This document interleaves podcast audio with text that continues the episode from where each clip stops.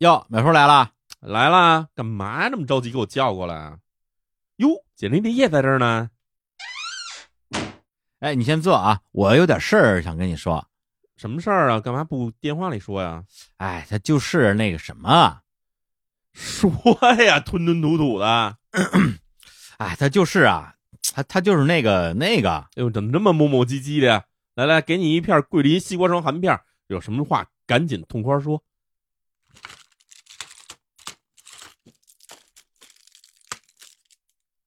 怎么着？现在能说了吗？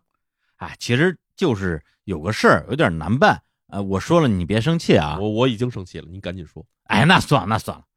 你这人还等我不跟你这磨叽了。听众们这儿等着听节目呢，咱们到节目里头痛痛快快的跟大家聊这事儿。哎，行。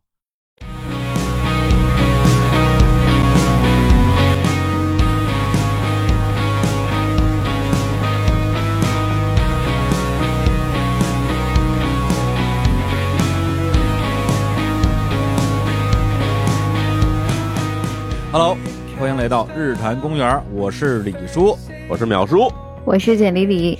哎，又是一个非常全新的这个阵容组合啊！嗯，大家可能啊万万想不到我会把这两个人搞在一起录节目。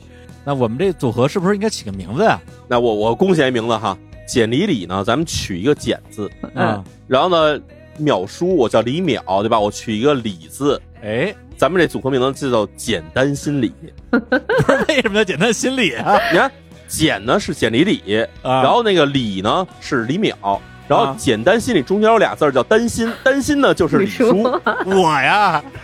哦，这个就是简李李和淼叔一起担心李叔，没错，病人关怀这是，我有不好的预感。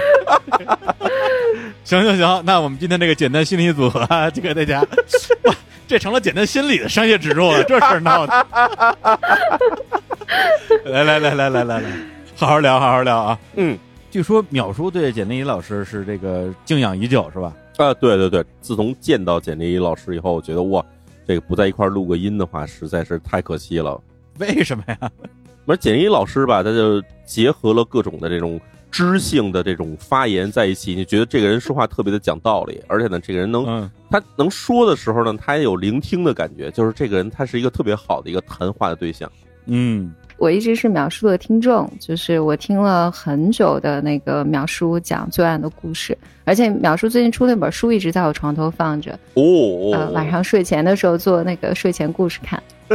应该是前段时间我们办那个线下活动的时候。那个简丽丽第一次跟我说他是秒叔的听众，我当时的感觉是震惊的，因为我都不是秒叔的听众。对，简丽丽老师是吧？作为一个知书达理、受过教育，居然听罪案故事。对，我跟你说，这其实就是我的听众，大部分都具有比较高的这种欣赏水平，知道吧？啊，是吧？嗯嗯嗯嗯嗯，好吧，好吧。所以呢，我们上次也是见了一面之后啊，大家感觉化学反应不错，嗯，于是今天啊，我们就以这样一个阵容给大家聊一期节目。这个节目的主题是什么呢？哎，就是在我们这个日常的学习、生活、工作当中啊，哎，我们很多人都会有一些这种啊，叫如鲠在喉，哎，这样的时刻，有很多话在心里一直憋着说不出口。这些事儿呢，有可能啊很小不大，但是最后憋时间长了，最后成了一块心病，也有可能会抱憾终生。或者说，哎，有一天终于把这个话给说出来了，把问题解决了，豁然开朗。所以今天我们就是来聊这样的一个话题，它就是痛快说，让痛变痛快。也要感谢咽喉肿痛痛快出击的三金牌桂林西瓜霜含片赞助本期节目，并且为我们提供了这样一个非常有意思，我们本身也非常想聊的这样一个话题。所以今天我为什么邀请这个淼叔跟李磊来呢？也是因为这两个人呢，呃，比较有代表性。淼叔这个人啊，基本上可能是我见过的人里边最说话直接的一个人了。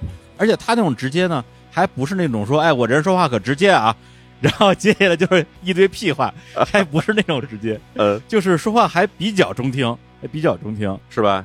淼叔，你从小到大有过说话不痛快的阶段吗？有啊，啊，连你都有。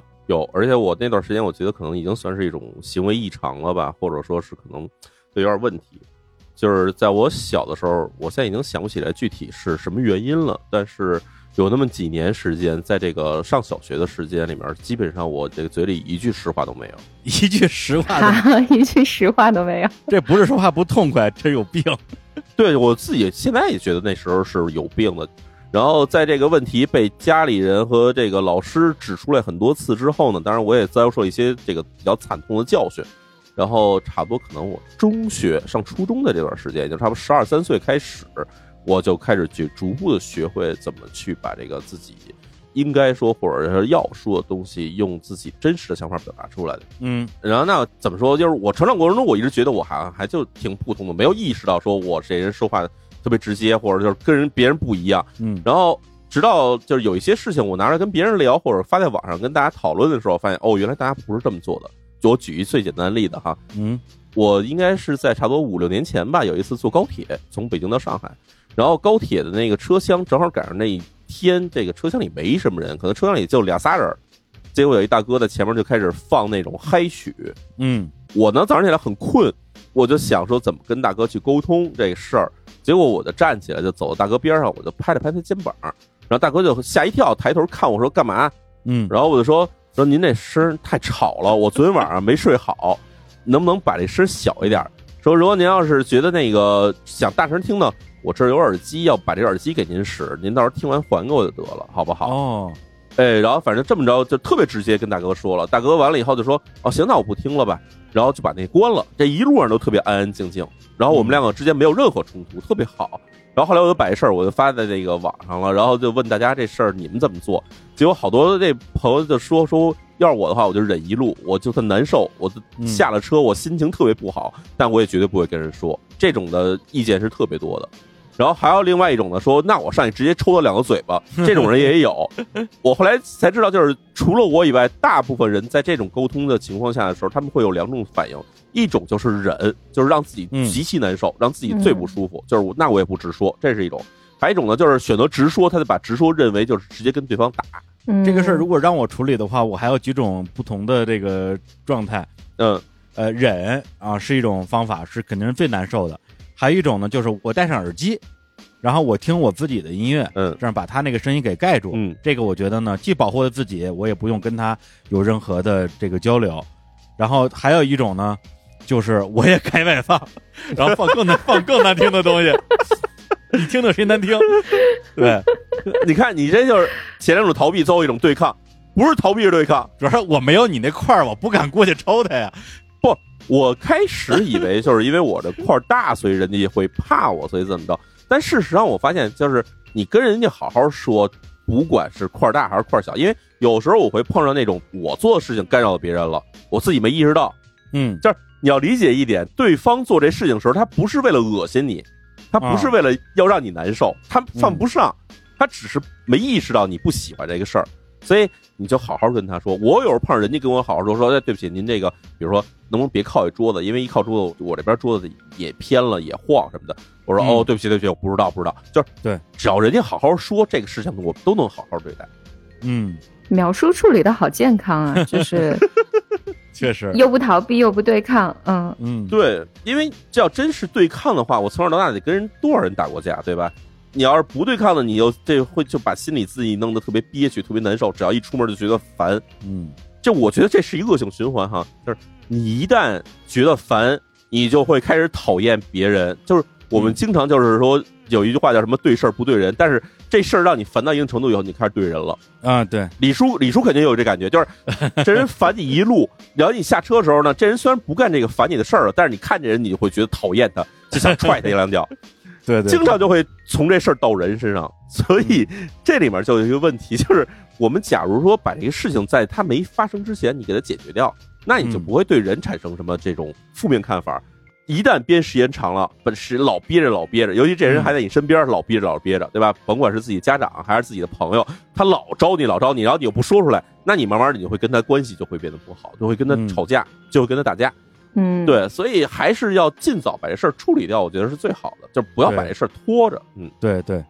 弗洛伊德有一句话，他叫“所有压抑的东西都会以更加丑陋的方式卷土重来 ”。嗯，你刚开始觉得这个事情我可以忍，我有很多不满啊、愤怒，我不表达，我甚至人，尤其是比如说，当我心中充满了有一些愤怒感的时候，但我又不好意思让这个愤怒感表露出来，反而我和对方相处的时候，还要以一种更加补偿的那种友好的方式来掩盖自己内在的那个愤怒感。弗洛伊德就说了嘛，说你所有的这种抑制的行为，它是需要心理能量的，然后它都会以更加丑陋的方式表达出来。嗯。而且我觉得，其实我还想起另外一个事儿来，就是小时候我也喜欢看弗洛伊德，然后被这弗洛伊德带着，我也去看了尼采。然后其实尼采好像有一句话也挺逗的，尼采说的是，当两个人相遇的时候，产生敌意的那一方往往是弱者。嗯嗯，作为一个男孩子，在这种传统环境里长大的话，你会觉得怎么着，你也要变成一个强者，或者至少看起来是一个很强的人。所以你在从小的时候，你会觉得，哎，这两个人在一块儿的时候，突然碰上一个事儿，然后你产生敌意了。然后那时候我会在心里提醒自己说：“哎呀，这样不行，这样你是一个弱者的行为。所以呢，你要消除这种敌意，主要的一个方式就是让对方不再让你产生对他的这种敌意。那你就采取一种更和缓、更和平的方式把这事儿给他解决掉。嗯，这是我小时候其实，在青春期时期吧，经常会想到的一个事儿。嗯，对，这个好有趣啊！其实是你内在感觉不安全的时候，其实更容易产生敌意。没错，没错，是对。就刚才淼叔举的例子，我觉得真是。确实是一个说话很直接，而且能够解决问题的这样一个一个状态吧。因为很多时候我们有话说不出来，它可能包含很多种不同的情况。比如说刚才那个就算是愤怒吧，嗯啊愤怒，然后呢，但是觉得不太容易表达出来。有的时候是感谢，嗯，有的时候是爱，有的时候是抱歉，有的时候呢可能都没有这么激烈的情感，只是想解决一个问题，但是也是表达不出来。然后我自己。老实说，我觉得我从小也不知道是从多小的时候，反正到大就是一个说话非常的不擅长直接的人，嗯，对，或者说我觉得直接可能并不利于解决问题，因为咱们不是中国人说话讲究委婉嘛，嗯，所以我我说话老是想要绕着弯儿啊，怎么样在最不冒犯的情况之下，让对方把这事儿能够理解，但往往呢就就不理解。然后我就说了白说，然后自己呢就心里特别难受，或者是有些时候可能我连说的勇气都没有，我选择不说，我觉得我都不说了，你应该能理解了吧？但对方还是不理解，对方只是觉得你没话说了，觉得你对。我这举一特小一例子，就是二零一几年的时候啊，一五年左右吧，我当时那个换了一个新办公室要装修，因为我。没有什么这方面的经验，我就找了好几个那种装修队儿吧，过来帮我去评估啊，然后去核算一下价格，最后肯定是选一个性价比最高的嘛，这个就很正常嘛。但其中有一个这个装修队儿呢，他那个设计师本身呢是反正也是朋友的朋友介绍过来的，他特别认真，看完我的场地之后，直接给我发了一个特别专业的一个设计图过来，感觉是花了很大的力气来做这个事儿的，但是他那个价格比别人可能高好几倍，就大家就。不在一个 level 上，他可能是那种家装设计师，然后那些就真的就是包工头。那当时我们的预算肯定是就是没有办法去 cover 掉他这个预算，嗯。但是我又觉得说，人家又给我做了这么多工作，我又不选人家，甚至会给人一种是不是我在骗人的设计图的感觉。然后我心里的那个内心戏就多了去了。实际上这个事儿你让我今天来解决很简单，我就说非常感谢啊，但是我们这回预算有限，下回有机会请你吃饭。咱们交个朋友就完了嘛？但是我当时的处理方法就是不回微信，就现在想想都觉得匪夷所思，就特别可笑。然后那哥们儿呢，又特别锲而不舍，至少给我发了七八次微信，说哥，把这装修的事咋样了？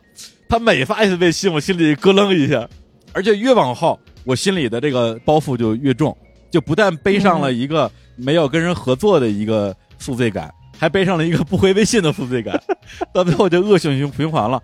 而且而且这个问题到今天都没解决，就我到现在我都没有鼓起勇气说，呃，兄弟，六六年前我不回你微信这事儿我做的不对，但是这个事儿时时在我心里，我经常会想起这件事儿来。嗯，就在于当时我就是这方面的那个沟通的能力太差了。是，人家以为好像你六年时间这装修一直没进行呢。你到底还装修不装修啊？我这还等着呢。哎呀，那简林里，其实我说实话啊，就是咱们在这个录音之前也没有特别深度的沟通。其实我完全不知道李李是一个比如说是说话很直接啊，是那种像淼叔这种接近于先天很直接，因为淼叔毕竟打小就就很直接了，还是像我这样先天是非常不直接的，然后这两年被通过各种的学习啊、练习啊，逼自己说话变得直接。你是哪一种啊？我是跟李叔比较像的，哎，我觉得我是被培养的过程里面是，尤其我是女生嘛，我觉得整个环境更不鼓励我有攻击性啊，呃，表达直接呀。就是你凡事要照顾别人的情绪，其实我特别理解李叔刚才讲的，呃，你没回别人微信这种事儿，我觉得我以前也干过好多这种事儿，就是情感负担太大了。对对对对对。而且在这里面还有好多那种，就好像我如果跟对方说我不用你了，就好像我伤害了对方一样。就是你也会假设对方很脆弱，就好像我做了什么伤害到他的事，而且他一定会被伤害。就在这个假设下，你就会很难去回对方的微信。我反正我特别理解。嗯嗯，我有一个印象，是我读书的时候，我读书的时候有一个同学是一个泰国女孩，我们俩关系特别好。我就有这个印象，他有一次给我一个反馈，就是我们两个一起应该是遇见了另外两个人，我不记得是一个什么事儿了。然后我的表现就非常的热情，但其实我是想拒绝的，而且这个泰国这个女孩也知道我是想拒绝的。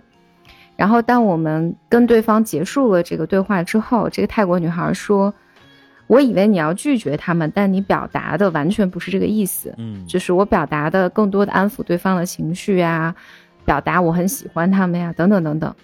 我觉得那个印象我特别深。那那个是我年纪比较小的时候。嗯，后来很多年里面，我都会时时想起来这一幕，就是我的那个同学好朋友给我这个反馈，他说你的表达和你内心的想法是。”完全不一致的，嗯，然后我能想到，就最近吧，最近我表达非常直接了。一方面就是我觉得总是有太多的事情在挤压我的时间，对，好像就是现在到中年人的这个呃世界里面，你很难 真的自己都照顾不来了，就没有办法照顾别人的情绪了。所以我大多数时候挂电话，然后直接表达说这个不行，那个不行，这个也不行，那个不行，还是还是有很大的变化，嗯。其实从我认识李李开始，他就已经是一个，在我看来是一个，不光是直接了，很多时候甚至很强硬，然后我真的 跟他这个很很很温婉的形象啊，还是有一点落差的。我真的对啊，你是一个特别有自己的想法，然后很坚定，然后表达也非常直接，甚至有时候会给人一种。攻击性，但这攻击性不是说你要攻击我，而是让我让我觉得哇，还有压迫感的这种感觉。就我我我现在想，我可以分享一个事情，就是我跟我先生嘛，就我们俩在一起的时候，对我跟他刚在一起的时候，就是你说我对我们俩的关系里面感到不满的时候，我是特别难表达的，就是我对他这个行为不满啊，或者哎你怎么不这样啊，然后我就会生闷气，其实对我们俩的关系很不好。嗯嗯，他后来就做了一个事情，就是大概在之后的半年到一年的时间里面，他每天晚上他定了一个表，就是大家每天晚上十点十一点的时候，闹钟响起，他就会来问我说：“今天有什么就我们两个之间的事情是你觉得不满，但是你觉得很难表达的，就现在你可以告诉我。”哦，大概有半年到一年的时间，就是他鼓励我做这个练习。然后这个其实对我帮助特别大，虽然在刚开始很长一段时间里面，我还是觉得很难表达，但他训练了，就给了我很大的信心，在这个关系里面，我可以表达我的不满，以及我可以表达我的要求，而且能够得到回应。你说这个又让我想起了我最开始接触李李跟峰哥时候的一些回忆啊，因为刚开始的时候大家都不是很熟嘛，然后我心中一直有一个疑问。就是他们俩为什么会在一起？这两个人看上去不是特别合适，对，就是 totally different 的两两两个人。后来有一次跟李李聊天，我斗胆问了这个问题，然后李李就说说平时好像经常会因为因为一些事情吧，工作的事儿啊，或者是生活中的事儿啊，有时候也会生闷气。然后这时候峰哥就会出来说一句说这不就一 吗？然后虽然这句话非常的简单粗暴，但是对李李来讲特别有用。对对对，就让我觉得说哇，原来在这个亲密关系里边，李丽反而是被疗愈的一方比较多一点。对对对，是的，是的。对，我就懂了。嗯，峰哥好样的。什么评价呀？这是？对，我觉得其实真的就是在甭管是这种爱情关系里面，还是亲情关系里面，就是有一个人能够用比较好方式去安慰对方，用直接的方式也好，或者说有话直说的方式也安慰对方也好。我觉得有时候会有一种传染力，嗯，会让对方觉得说，哦，原来话是可以这么说的。对对对，因为有有一种情况就是对方不知道这话是可以这么说的，对，所以你直接一点的话，会告诉对方说这么说话我是能接受的。哎，对对对，对，这样以后两个人其实说话的这个水平也好，或者沟通的水平也好，其实能上一个档次，甚至能能有一个飞跃。不然的话，两个人都互相躲着、互相藏着，这个事情就会变得越来越婉转、越来越委婉，然后这委婉到一个谁都没法去阅读对方的想法的程度，就坏了。而且就是我猜你，你猜我，然后大家都把对方往坏处想，然后这个事儿最后就没法收拾了。而且这事儿，我跟你说，李叔，你你应该有这种感觉，就是什么？就是你在不知道对方怎么想的时候，你会把对方假设成为一种非常非常负面的一种状态。然后你会觉得说，我这话说了以后会伤害对方，或者激怒对方，或者让对方去否定我，并不是这样的。但我觉得这个对我来讲是一种自我保护啊，对对，因为我只能假定对方会愤怒，或者假定对方是针对我，嗯。然后如果这个事儿是真的，那我心里我觉得我是有防备的，而不是说我我特别傻白甜，觉得对方肯定那个不是那意思，结果发现人是那个意思，我就会觉得自己好像很没安全感。对，其实这也不是傻白甜，这是什么？这个就是你说一个是安全感哈，自我保护，还一个另外一个事儿，我觉得是自信的问题。嗯，我举一最怎么说可能不是特别恰当的例子哈，对，因为我有时候会下楼遛狗，李叔知道我有一只大金毛对吧？对，这个大金毛出去遛狗的时候，它碰上别的狗，它永远不会直接去跟对方打，这是因为什么呢？因为它自己足够大，它自己有一种自信感。嘿，你知道，就是有一种小狗，那种小狗就是要不就是泰迪，要不就是什么这种京巴这种哈巴狗，它见到什么狗它都会特别狠的叫。为什么呢？因为它觉得对方过来一口就能给我咬死，所以我要吓住它。就是经常会有这种感觉，就是它充满了自信的时候，它自己是有安全感的。它有安全感的时候，它知道对方不会轻易的打我，对方不会轻易的伤害我，或者对方就算来伤害我的话，我大概也能应付得住。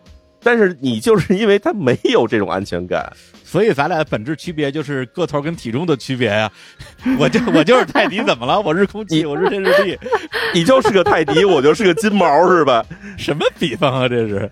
但是我觉得其实就是动物嘛，基本就是以外形来判断对方的。但是人不一样，人是社会性动物，你会通过一些社会属性去判断对方。就比如这个人他到底内心是不是强大，或者这人他自己的那些他到底经受得住经受不住？我们会考虑对方的家境，考虑对方的这种什么受教育程度。还会考虑什么心理接受能力，各种东西都会考虑。但是你考虑的时候，你要想对方说不定他并没有那么弱，或者我也没有那么弱的，就会被对方的反击所伤害。你建立这些心理以后，我觉得就会对你自己的这种沟通有帮助。我觉得一个是说你不那么担心对方一定会被伤害，对，这是一个自我改变的其中一个点。第二个就是说，如果我的直接表达真的让对方受到伤害了。现在的我也会更有把握来帮助对方解决掉这个伤害。没错，还有一个重要一点就是不要担心自己被伤害。嗯，这事儿其实也很重要，我觉得。但这个很难啊！就刚才咱们说的那个，比如说很多话说不出口，其实有一种人格就是这种讨好型人格嘛。嗯，他们为什么会变成这样的人格？其实就是害怕自己被伤害嘛。但事实上，人没有那么容易被伤害。我自己觉得，你那是你觉得，那李李觉得呢？我觉得淼淼叔刚才说那个其实特别特别对，就是很多时候对方其实没有那么脆弱，但是我们假设对方是脆弱的，然后我们也假设自己是脆弱，自己无法抵御这些东西。但实际上，怎么讲？我想讲的是这两个其实一回事儿。如果我们自己的内在安全感变得更安全的话，然后我们也能有更多的力量去探索，看对方是不是真的不能接受。嗯。对吧？你看李叔这，所以就回到这简一老师刚才对我的总结，就是我的内心的安全感是很强的哦。然后我的内心安全感强到什么程度？强到能够感染别人，让别人跟我在一起时也有安全感。你自己想，哎，李叔你自己想，你跟我出去，咱俩其实碰上了好些事儿，其实看起来是有点危险的。对对对对对。但是咱俩在一块儿的时候，你不会觉得特别的危险，或者让你自己觉得不安，至至少是你能你能逐步克服这个事儿。对，就跟淼叔在一起，我就会去敢做很多我一个人不敢做的事儿。对，这就是王朔小说里边说的那种，谁敢跟我们俩叫板？真好。对，所以啊，老实说，我今年二零二一年跟淼叔在一起玩的时间确实挺多的，确实是从他身上学习了很多啊，这种好好说话的啊宝贵品质，对吧？和应用技巧。是吧？那这样，那今天呢，我们也除了自己啊分享一些自己的故事之外，然后我们在之前在日常公园我们的微信公众账号也征集了一些我们听众的留言。跟大家讲一讲啊自己的故事。那这里边呢，既有一些啊是因为表达不直接，最后呢导致问题没有解决的，到现在还耿耿于怀的；也有一些是因为最后终于鼓足勇气把话说出口了，顺利的解决的问题的。我们今天呢也把呃这些留言整理了一下啊，给大家念一念，然后我们来做一个互动。然后这些留言我看了看啊，基本上分成就姑且四大类吧。然后我们就按照这几类来给大家念一念我们听众的留言，然后也让这个淼叔跟李李啊跟大家一起来互动一下。嗯，然后首先第一条留言啊，这是叫做连七，他说今天呢跟大学喜欢的男生聊天，我问他如果可以回到大学最想做的事情是什么，他回答想谈一场刻骨铭心的恋爱。我大学的时候呢就很喜欢他。工作之后，大家散落天涯，偶尔聊天，彼此也都结婚生子了。嗯，他没有回问我，如果我回到大学的时候想做什么，我的答案就是想跟他表白。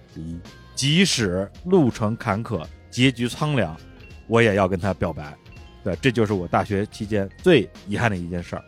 就是我发现这留言里边，就关于这种表白啊，就是不敢表白的这个留言是很多的。我觉得这可能也是，呃，所谓的有话。不能直说里边最常见的一个场景，因为这也是怕被伤害嘛。因为我表达之后可能会被拒绝，拒绝之后我我我就痛苦。为了不让这个痛苦发生，只能把这个爱埋在心底。这还有一个听众叫网易云用户 CEO 什么零零零 Cooper 啊啊对 Cooper，他说四年老粉念我一次不过分吧？本人今年三十，这个小伙子老师口中的摇滚人，花臂纹身，但是做的是 HR 工作。每天温柔待人，说正事儿啊。每年我们 HR 部门都会有实习生来，然后一般的实习生都是我手把手来教，所以跟这个新人接触都比较频繁。然后在一八年的时候，部门来了一个实习生，看到他第一眼我就沦陷了，所有的地方都踩在我的点上。我当时心里就有句话，说这辈子就他了。但是呢，本人对于感情是非常非常的被动的，不太会有比较激烈的情感表达。然后遇到这姑娘之后，我居然变成了小学男生那样。越是喜欢你，越要去偷藏作业本的人，这太幼稚了。然后这期间呢，我牺牲自己去北京总部进修的机会，就为了在分公司能够见到他。然后很多很多的事情，我都是默默在做，不是自我感动，而是希望他变得更强大，不会被人欺负。整整两年，我都没有给过他几个好脸色看。嗯，括弧真想抽自己几个大嘴巴。然后三十年了，就喜欢过这么一个人，我就这么对他，这么对自己，哎。但遗憾的是那句话，我还是没说出口。我想在这里说，你跟这儿说什么用啊？我其实就是那个你说的很有趣的人，热爱摇滚乐，喜欢徒步精酿，会做饭，喜欢你，但是实在不知道怎么说出口。这句话如果一直说不出口的话，可能就是我一辈子的遗憾了。错过比没有遇到过更让我觉得遗憾。哎呦，这哥们儿洋洋洒洒给我们写了这么多话，都不愿意跟那姑娘说一句话。你看这个真是太费劲了，对，那我觉得怎么说呢？就是我其实从小到大这过程里边，我也喜欢过别人，别人也喜欢过我啊，多新鲜！然后也有好多这种表白的事儿嘛，表白事儿，其实我现在想想，其实挺多的。然后我小的时候也确实说小，差不多也就是可能在大学毕业之前吧，就一直有这问题，就是喜欢别人不知道怎么说啊，你呀。哦，真的，谁信呢？然后我觉得那会儿我们经常会听声这个叫什么“爱你在心口难开”这歌，对吧？啊，哇哇哇哇！对对对，就就这就这歌，然后觉得为什么流行，就是因为大家觉得这个喜欢别人怎么说这事儿。然后后来可能到了三十来岁的时候，我突然意识到一个事儿。三十岁才明白，三十岁意识到一个事儿，这事儿说起来其实有点可能不太适合所有人的想法。就是我突然意识到一个事儿，就是人会死。嗯。对，人会死，或者人会在遇到一次以后，这一辈子不会再遇到。嗯，然后我就觉得说，那反正你就活这一次，那你干嘛不把这一次机会拿出来好好表达一次呢？嗯。然后有的时候我们会觉得说跟对方表白这个事情会特别的复杂，特别隆重，要给对方准备鲜花然后要准备一帮朋友，要递上点蜡烛，然后跟对方表白，还要弹琴，之后就要出国旅行，然后两个人要坐飞机去跳伞，就是要想很多很多这种事儿。其实我觉得真的没有这么复杂，或者说你这么做的话，反而会把这事儿办坏。因为喜欢对方这个事情，或者喜欢一个人这事，对于人类来说实在太普通。平常不过了，所以你要喜欢对方，你就跟对方直接说说，哎呀，我挺喜欢你的，就这么说就完了。嗯嗯，真的不用说，哎呀，我爱你，我要爱你一辈子，我要跟你，对吧？这个繁衍生息，然后我们要让我们的孙子去，就你想这事想太多了。对方也是一正常人，不会跟你就想到说，咱俩只要表白之后，我们两个就一块去爬珠穆朗玛峰，没有这种事情的。所以。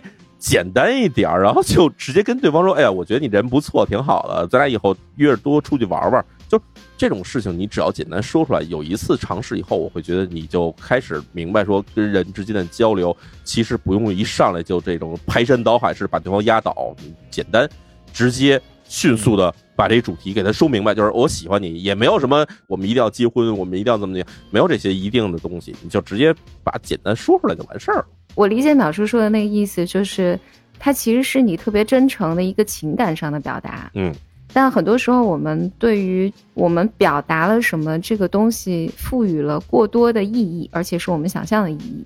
就比如说，就刚刚淼叔说的，我可能本来其实只是想想向这个女孩子表达我挺喜欢你的，我觉得你挺好的，我想多跟你待在一起。但是我们脑袋里赋予了她更多的这种。我表达了，你会不会拒绝我呀？然后好像就要有一个什么事儿似的，就是我们就是要谈恋爱了，就是要结婚了，要繁衍生息了。就一旦赋予它了超越这件事情本身的意义的时候，你就没有办法开口了。但是，就是我作为一个就是在上学的时候吧，嗯。表白经常被拒绝，几乎每次表白都被拒绝的人，对我我这个我倒是挺勇敢的，我从小学开始就很勇敢，但是确实每次都被拒绝，你这叫不要脸，哎，不是，到最后我这么皮实的一个人，终于也变得脆弱了。嗯，我觉得就是如果每次都被拒绝的话，那我为什么还要表白呢？所以那些人他怕的不是别的，怕的是被拒绝呀。但你得想这个事儿，你被拒绝原因是什么？你不懂。就是你一次一次的被拒绝，你被连续拒绝了五六次以后，你还不明白为什么被拒绝吗？当然，年轻时候、小时候你不懂，你可能觉得，哎呀，我长得不帅，我这人做事不酷，我学习成绩不好。嗯，其实你要聪明一点，或者你自己悟性强点，或者找一个懂的人可以告诉你一下，就是你表达的方式不对，或者你把那个表达的东西里面承载东西太多了。把这事儿弄明白了以后，你就很很轻松了。比如说碰上一哥们儿打篮球打特好，或者这哥们儿玩游戏玩特好，你说哎哥们儿你不错呀，咱俩以后一块玩吧。这话为什么那么简单能说出口呢？就是因为他这承载东西很简单，很轻松。你看为什么我我从小学开始就这么沉重啊？就要跟人繁衍生息啊？这个是不是？这只能说你你这叫做不纯男女交往。你的想法在小的时候想太多了，想太多了。不过有一点，我是觉得，就刚才这个留言都提到，就是说，没有跟他表白，或者说，如果如果没有跟他表白的话，这个就是可能是一辈子的遗憾。那我觉得这个事儿都已经严重到这个程度了，那你就表白呗，就是表白了总有机会，不表白不更没有机会吗？但这事儿我觉得其实也有点危险哈，就是你已经憋了十几年、几年时间，你一直没表白，然后你现在突然你给表白的时候，你往往会表白不还好。你往往会在这一次表白里面要把自己一生的这种遗憾的感觉给表达出来，这事儿就坏了。这事儿李叔，你想啊，你小学有一女同学哈，你你小学到现在差不多得有过去得有，咱小说快五十年了，五六十年了吧？三不说这么夸张，太坏了，对吧？得三三十年有了吧？呃，三十年有了，差不多吧？对吧？你说这时候突然出现一个小学女同学跟你说：“李叔，我默默喜欢了你三十年，你不知道，我这三十年一直在等你。”你听完以后，你什么感觉？你肯定害怕啊，肯定害怕呀，也有点害怕，有点害怕，对吧？所以你在跟对方表达，就是我们在说这刚才这几位留言的同学说这个一生的遗憾什么的，你在表达的时候尽量表达的平实一点。我我赞成表达，我赞成表达，就是你喜欢人家这么长时间，你就哪次你跟人说，哎，其实以前我上学挺喜欢你的。这事儿就完了，嗯，当然后面要再发生什么事情的话，这就是你作为成年人，你肯定要自己的衡量，就觉得我这么做值不值。但是你不要一开始的时候就把这事儿说了。我跟你说，我喜欢了你得有三十多年了，这事儿我跟你说，谁听了谁都会害怕。不是，咱这最后留言那哥们儿说，我这三十岁了，我就喜欢过你一个人。对这事儿真不能这么说，真不能这么说。这实话说，我觉得哈，就是。这哥们儿呢，他其实不光是说这个喜欢人家时间太长，或者特别喜欢对方数不够，还一问题就是他因为是职场关系，嗯，职场关系里面他毕竟还有另外一层的事情，就是有的公司是不赞成你在公司里谈恋爱的，所以咱们说这些话，以后他听见了，他自己肯定会明白说，哎呀，我这事儿应该怎么做，对吧？你看，咱们还给还给他支了这么具体的招儿，对。哎，我想贡献另外一个角度啊，就是我觉得就是尤其是在感情里面。你有时候会发现，就是那些完全不能表达自己情感的人，并不是跟所有人都无法表达自己的情感。有的时候，如果对方这个人让你感觉安全的时候，其实你是会表达的。对我自己能感受到，就是因为我这个人并没有变嘛，但我在和不同的人相处的时候，有些人我跟有些人在一起的时候，情感表达就会更容易一些。那比如说跟淼叔就更容易表达的更直接一些，因为。他也直来直往的嘛，就是你觉得更容易表达，所以我想表达的是，有的时候如果你特别喜欢一个人，然后但是你一直不能表达自己，不一定就是你的问题，嗯，不一定完全是你的问题，有的时候是你和对方的关系，或者是对方带来的，让你感觉你们两个的关系不安全，使得你。有一部分也预期，好像似乎如果你表达了你真实的情感，会呃，好像把自己暴露在某种危险里面一样。没错，就是我觉得像简里老师刚才说的，就是其实有的时候是真的，对方给你一种感觉，他就是对吧，让你觉得很有压力，或者让你觉得很不好说出口。但有的时候，其实我觉得跟你自己给对方预设的形象也有关系。是的，是的，嗯，就是你看了对方，你觉得对方这个人是一什么样的人，你肯定有一个预判，然后你有了预判之后。你在跟对方交往的时候，你会带着这个预判去跟对方去进行这种沟通，那这种时候其实就看你的预判到底准还是不准了。我们有时候说这个人他上了岁数时候看人很准，那确实是看人很准，他就是跟对方看一眼就知道对方是一什么样的人，几句话就能跟对方透明关系。但也有的时候就是你太小，或者你经历的事情不多，你跟人交往本来就是有一点什么，比如说什么社交恐惧症这种感觉，所以你在跟别人预判的时候，你会把对方预判的非常复杂。嗯，或者说给对方预判的形象会过于的让你自己心里觉得已经是一个大山了，那这时候你在跟对方沟通的时候就会有这种沟通上的问题。嗯，我说一个我自己的例子，其实也算是我人生中比较罕见几次沟通特别不顺畅的一次关系，就是以前我在求职面试的时候啊，这个十几年前的事儿了，有机会我拿到了一个特别自己想去的一家这个投行的一个面试机会。我在那之前准备的东西，差不多准备了得有半个月左右时间，一直在准备，拼命准备，准备的东西特别特别多。然后结果在面试的时候，发现一个问题，就是我人生中第一次当着人说不出话来了。哎呀，我自己都想不出来，说为什么我这人说话就是只要说两个字以后，马上就会出现那种过呼吸状态。过呼吸状态就是你喘不上气来，你需要一直的大口喘气，然后你心里就会觉得特别紧张。我人生中可能只有这么一次两次是这样，然后我就觉得。应该就是我在那之前给对方预设的那个角度实在太高了，给对方预设的那个形象是那种我绝对要表现的极其完美，不能让对方看出任何一点的纰漏来。所以在那种状态下的时候，你往往你的沟通就会产生一种你自己本来知道自己是一个能很好沟通、很好聊天的一个人，但是你在跟对方说话，在面试的过程之中，你会有一个。我的天哪！我觉得哪句话说出来，哪个字说出来，我都是错误的。那那个时候，你基本上这次沟通就已经算宣告失败了。嗯，对。所以我觉得还有一个忠告，就是不要给对方预设一个过于强大、过于完美或者过于压倒性的一个形象。而你说这个也让我想起一个事儿，就是我上中学的时候有一次也是，就是暗恋一个女生很长时间嘛，然后当时是想有一个很好的机会跟她表白，嗯，然后结果去的那天呢。反正就是各种前赶后错，赶上一大雨天我还没带伞，然后就淋得浑身湿透。哇！我当时是应该是去另外一个女生他们家，就他们俩在一起。嗯，结果呢，另外那个女生开的门，然后一见着我就说了一句：“哇，落鸡汤。”然后就所有人，所有人就开始笑。落汤鸡。对，他就说落落鸡汤，然后所有人就开始笑这个落鸡汤，然后。我这个准备好的表白的东西实在说不出来了，就 就不完美了呀，是吧？对吧？就是一个是担心自己的不完美，还有一个是认为对方太完美。嗯，我有时候心里会安慰自己一句话，就是大家都是普通人，干嘛呀？就是这么一句话。哎，嗯，这句话挺好的。你把这句话搁出来，你会想，哎，其实对方跟我是一样的人。那你想，你希望对方怎么跟你说话，你就怎么跟对方说话。你把这事儿想通了，我觉得也能有帮助。哎，嗯，行。那关于表白要关心的留言啊，刚刚我们已经给大家啊，从现象啊到本质啊，从技巧到理论分析了好多了。然后在这儿再贡献一条留言啊，一个活生生的例子给大家一个参考。这个留言的人呢，叫做已经脱单的六月，名字有点耳熟啊啊，六月老师啊，六月老师啊，我来证明他确实脱单了，最近甜蜜的不行。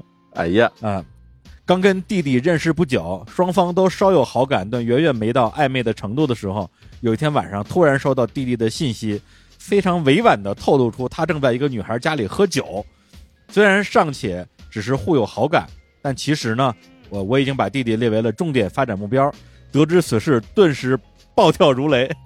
但是即使如此，我也只是故作潇洒、冷淡的给弟弟回了一个：“买酒的时候记得买套套哟。”这就是我从小到大的一个性格弱点。所有可能会得不到的东西，我都会说自己不想要。然后转身呢，跟这个闺蜜啊吐槽狗弟弟的时候，这这狗弟弟，狗弟弟怎么是？然后闺蜜跟我说。能够正视自己得不到这件事儿才更酷，这句话点醒了我，当下就给弟弟表达了自己有些介意的情绪，这几乎成为了我们后来情感升温的转折点。双方终于在不停的小心翼翼的试探中得到了明确且正向的回应。现在弟弟已经正式荣升为男友，哎呀，这个很值得祝福啊，是吧？嗯，真的，真的一种酸臭的味道啊！哎，多好啊！而且类似的例子，我这儿还有一对儿。你看咱们这留言，你知道吧？就是留言可以互相回答对方的问题，特别牛。嚯！哎，有一个叫秋林的啊，留言特别简单，就一句话：想和前任复合，但是没有勇气说出我们和好吧。啊，没了啊，留言就这句话。而另外一个啊，叫内江牛肉面的听友啊，这个是老听友了，我经常看到他 ID。我和我第一个真正意义上的女朋友是相亲认识的，在认识之后，各种阴差阳错的原因，相处了一年多之后分手了。二零零九年五月十二号晚上八点钟过一点儿，我在我家附近的一家德克士靠窗的座位上，编辑了一条短信发给他，大概内容是：分手一年多，我觉得他还是不错的，心里也一直放不下他。假如他愿意的话，希望能够找机会见一面。五月十五号下午六点多，我天，记得太清楚了。我们约在他公司附近一家新开的麻辣干锅店见面，那家干锅很难吃，但是我们的重逢很融洽。当年的九月十六号，我跟他领了结婚证。现在我们有一哎，我们有一个四岁的小宝宝，喊他爸爸啊，不喊他妈妈，喊他爸爸，喊他妈妈，喊我爸爸。现在想想，假如当时没有把那几条纠结了好几天的短信发出去，今天我们两个人生活可能就完全不一样了。嗯嗯，你看这就很好。我觉得这里面有一个很重要一点哈，你看这个五月十二号晚上八点给人家发了一条短信，这个内容其实很简单，就是分手一年多以后，我觉得他还不错，心里放不下。如果你要愿意的话，咱们再见一面。这话就就很简单嘛，就是嗯，没有说来对吧？如果你愿意的话，我愿意跟你结婚生子，咱们两个白头到老。没有，人家说 对吧？人家就说，如果你愿意的话，咱俩再找机会见一面。这话也很好，是啊，给对方留有余地啊。就是你想，咱俩再见一面，假如不行呢，再分，这就是一个潜台词，对吧？嗯，对，也没说自己这一年每天都痛不欲生，对我天天都想着你，活不下去，这个人家也不敢见你了。对，没有你的话，我的人生没有意义，失去了光芒。你这话说了以后，对方觉得你是不是失明了呀？对吧？或者对吧？你是不是有什么大病？你要告诉我。对，然后你看人家。过了三天，到五月十五号下午六点以后，他们约见的地方也特别好。你看，就是公司附近的一家新开的麻辣干锅店，这个特别的轻松，对吧？就是感觉就是两个朋友见个面，随便见个面的地方。你这时候说，对吧？咱们城市新开了一家五星级酒店，我约了一个烛光晚餐，请你一定要会面。这个搁谁谁也会觉得我怎么办呀？我得赶快买身晚礼服去什么的，对吧？或者在麻辣香锅店摆一千朵玫瑰。我的天啊！我的天啊！所以就真的，我觉得这个恭喜这内江牛肉面这哥们儿，而且他做法我觉得特别的好，真的真是特别好。对，又直接又简单，直接很简单，给人构成了一种很安全的感觉。我不知道这个简历老师是不是也这么看？是的，是的。而且我完全从一个女生的角度来分享的话，其实我是觉得，其实对方只要真诚就行，哪怕你。特别手足无措啊，或者你表现的特别紧张，或者看起来哪怕是落鸡汤，其实这个 并不影响，它并不影响我对你这个人的感受。但我我只想知道你表达的这一切是真实的，你你真实的感受，然后我就可以体会我自己的感受，看我们的感受是否能够一致。嗯，对。我觉得其实有一个怎怎么说，我们现在很多文艺作品，它其实是在误导青少年的。误导青少年就是觉得你的表白一定要隆重，对吧？就跟他第一次表白，你要给他对方留下深刻印象。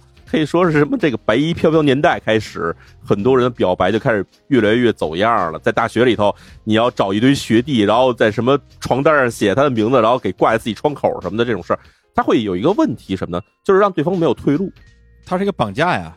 我觉得。甭管是男性也好，还是女性也好，你在面临自己没有选择的时候，都是不快乐的。嗯嗯，好好好，行，那我们今天这个恋爱课堂先讲到这儿，是不是有点刹不住了？一聊谈恋爱的事儿，对。那我们现在接下来聊点这个亲情啊，跟亲情有关系的这个留言，有几条其实也比较类似啊。一条呢是。一个叫 Hinata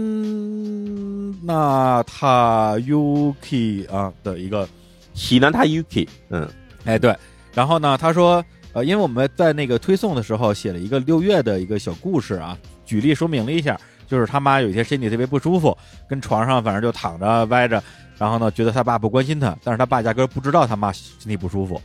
然后呢，他就说：“哎，六月遇到这个情况呢，可能是大家非常容易忽略的一个情况。有一次，我因为咖啡喝多了，回家在坐地铁的时候就开始吐，然后甚至不得不中途下车，在站台缩在角落，但是整个人都有点抽搐，一点力气都没有，边吐边哭。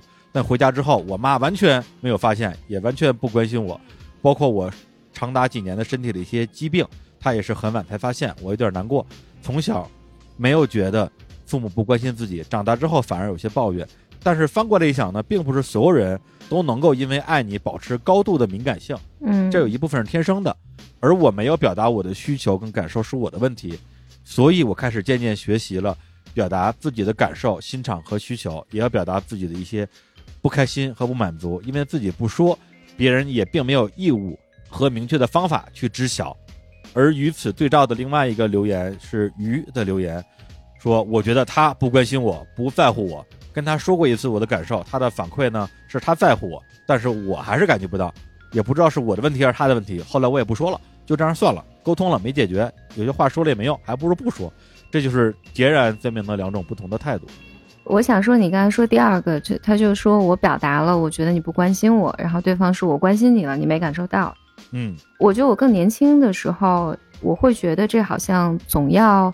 分出一个对错来，就是这是他的错，或者是我的错，要不然是他调整，要不是我调整。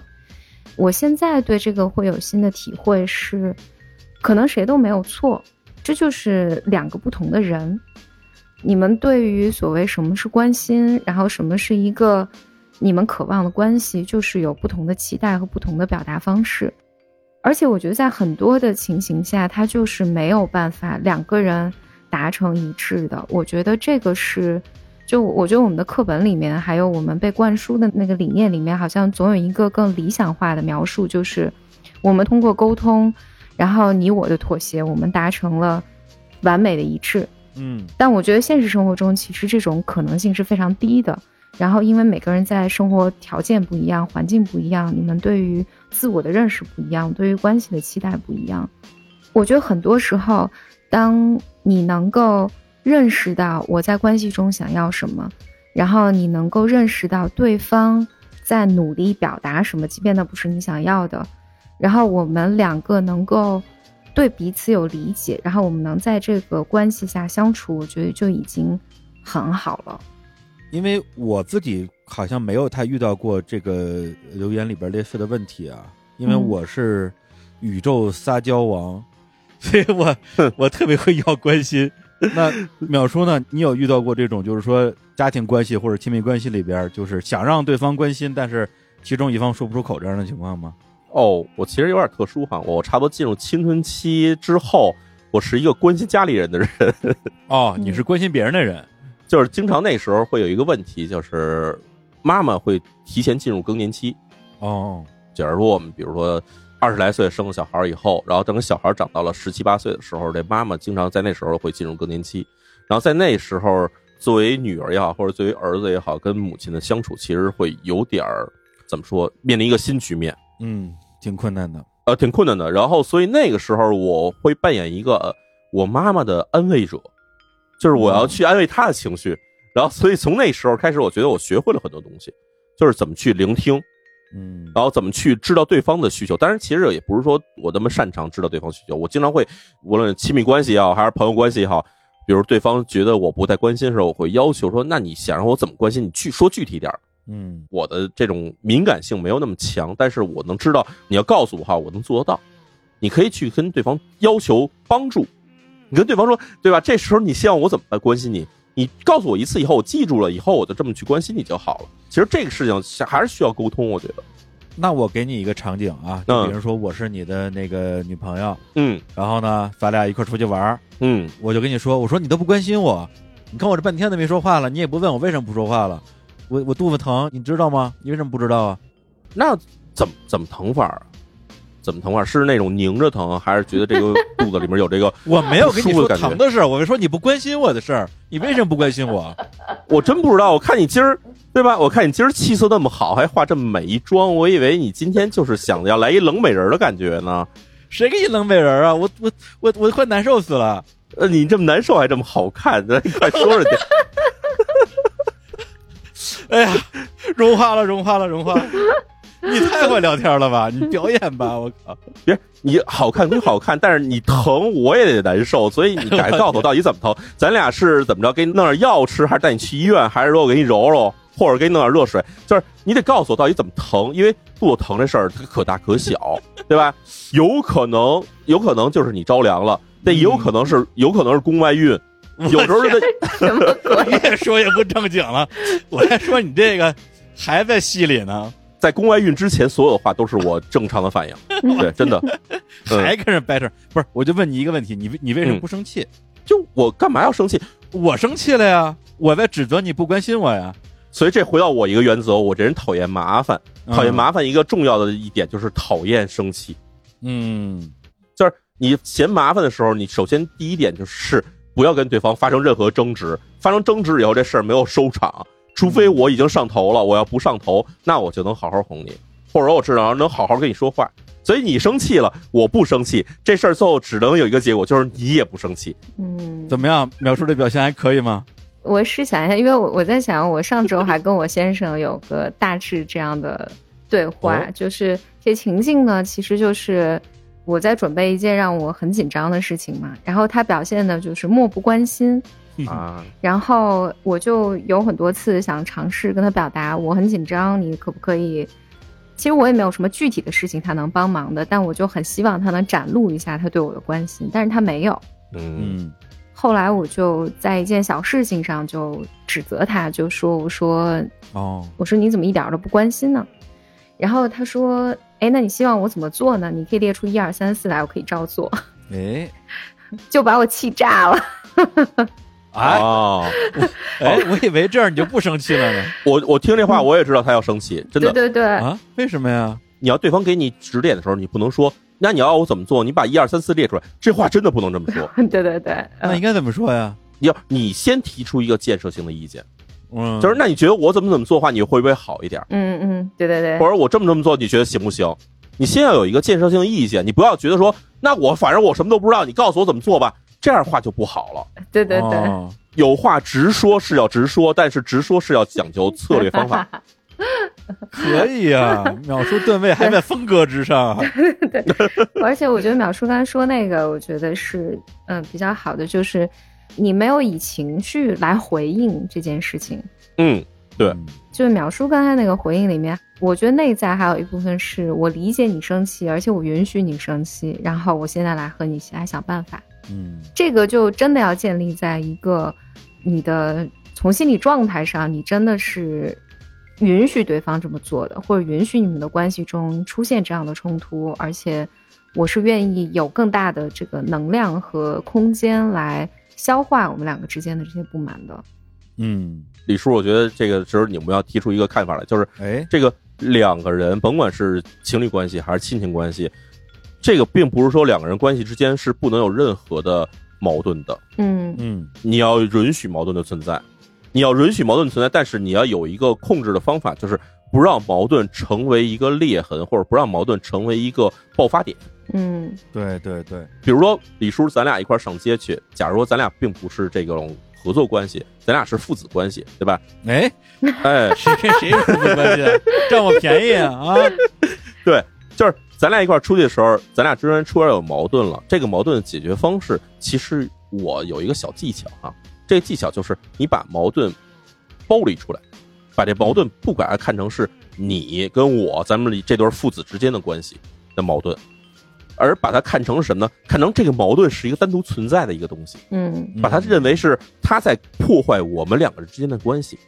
这个矛盾在破坏我们俩的关系，所以咱们俩的目的是把这矛盾解决掉，而不是我要把你解决掉，你要把我解决掉。这么来看的话，反而能够把对方拉到你这阵营来，然后我们把这个矛盾给他看出来到底是一个怎么回事儿，然后我们用各种方法把他弄死。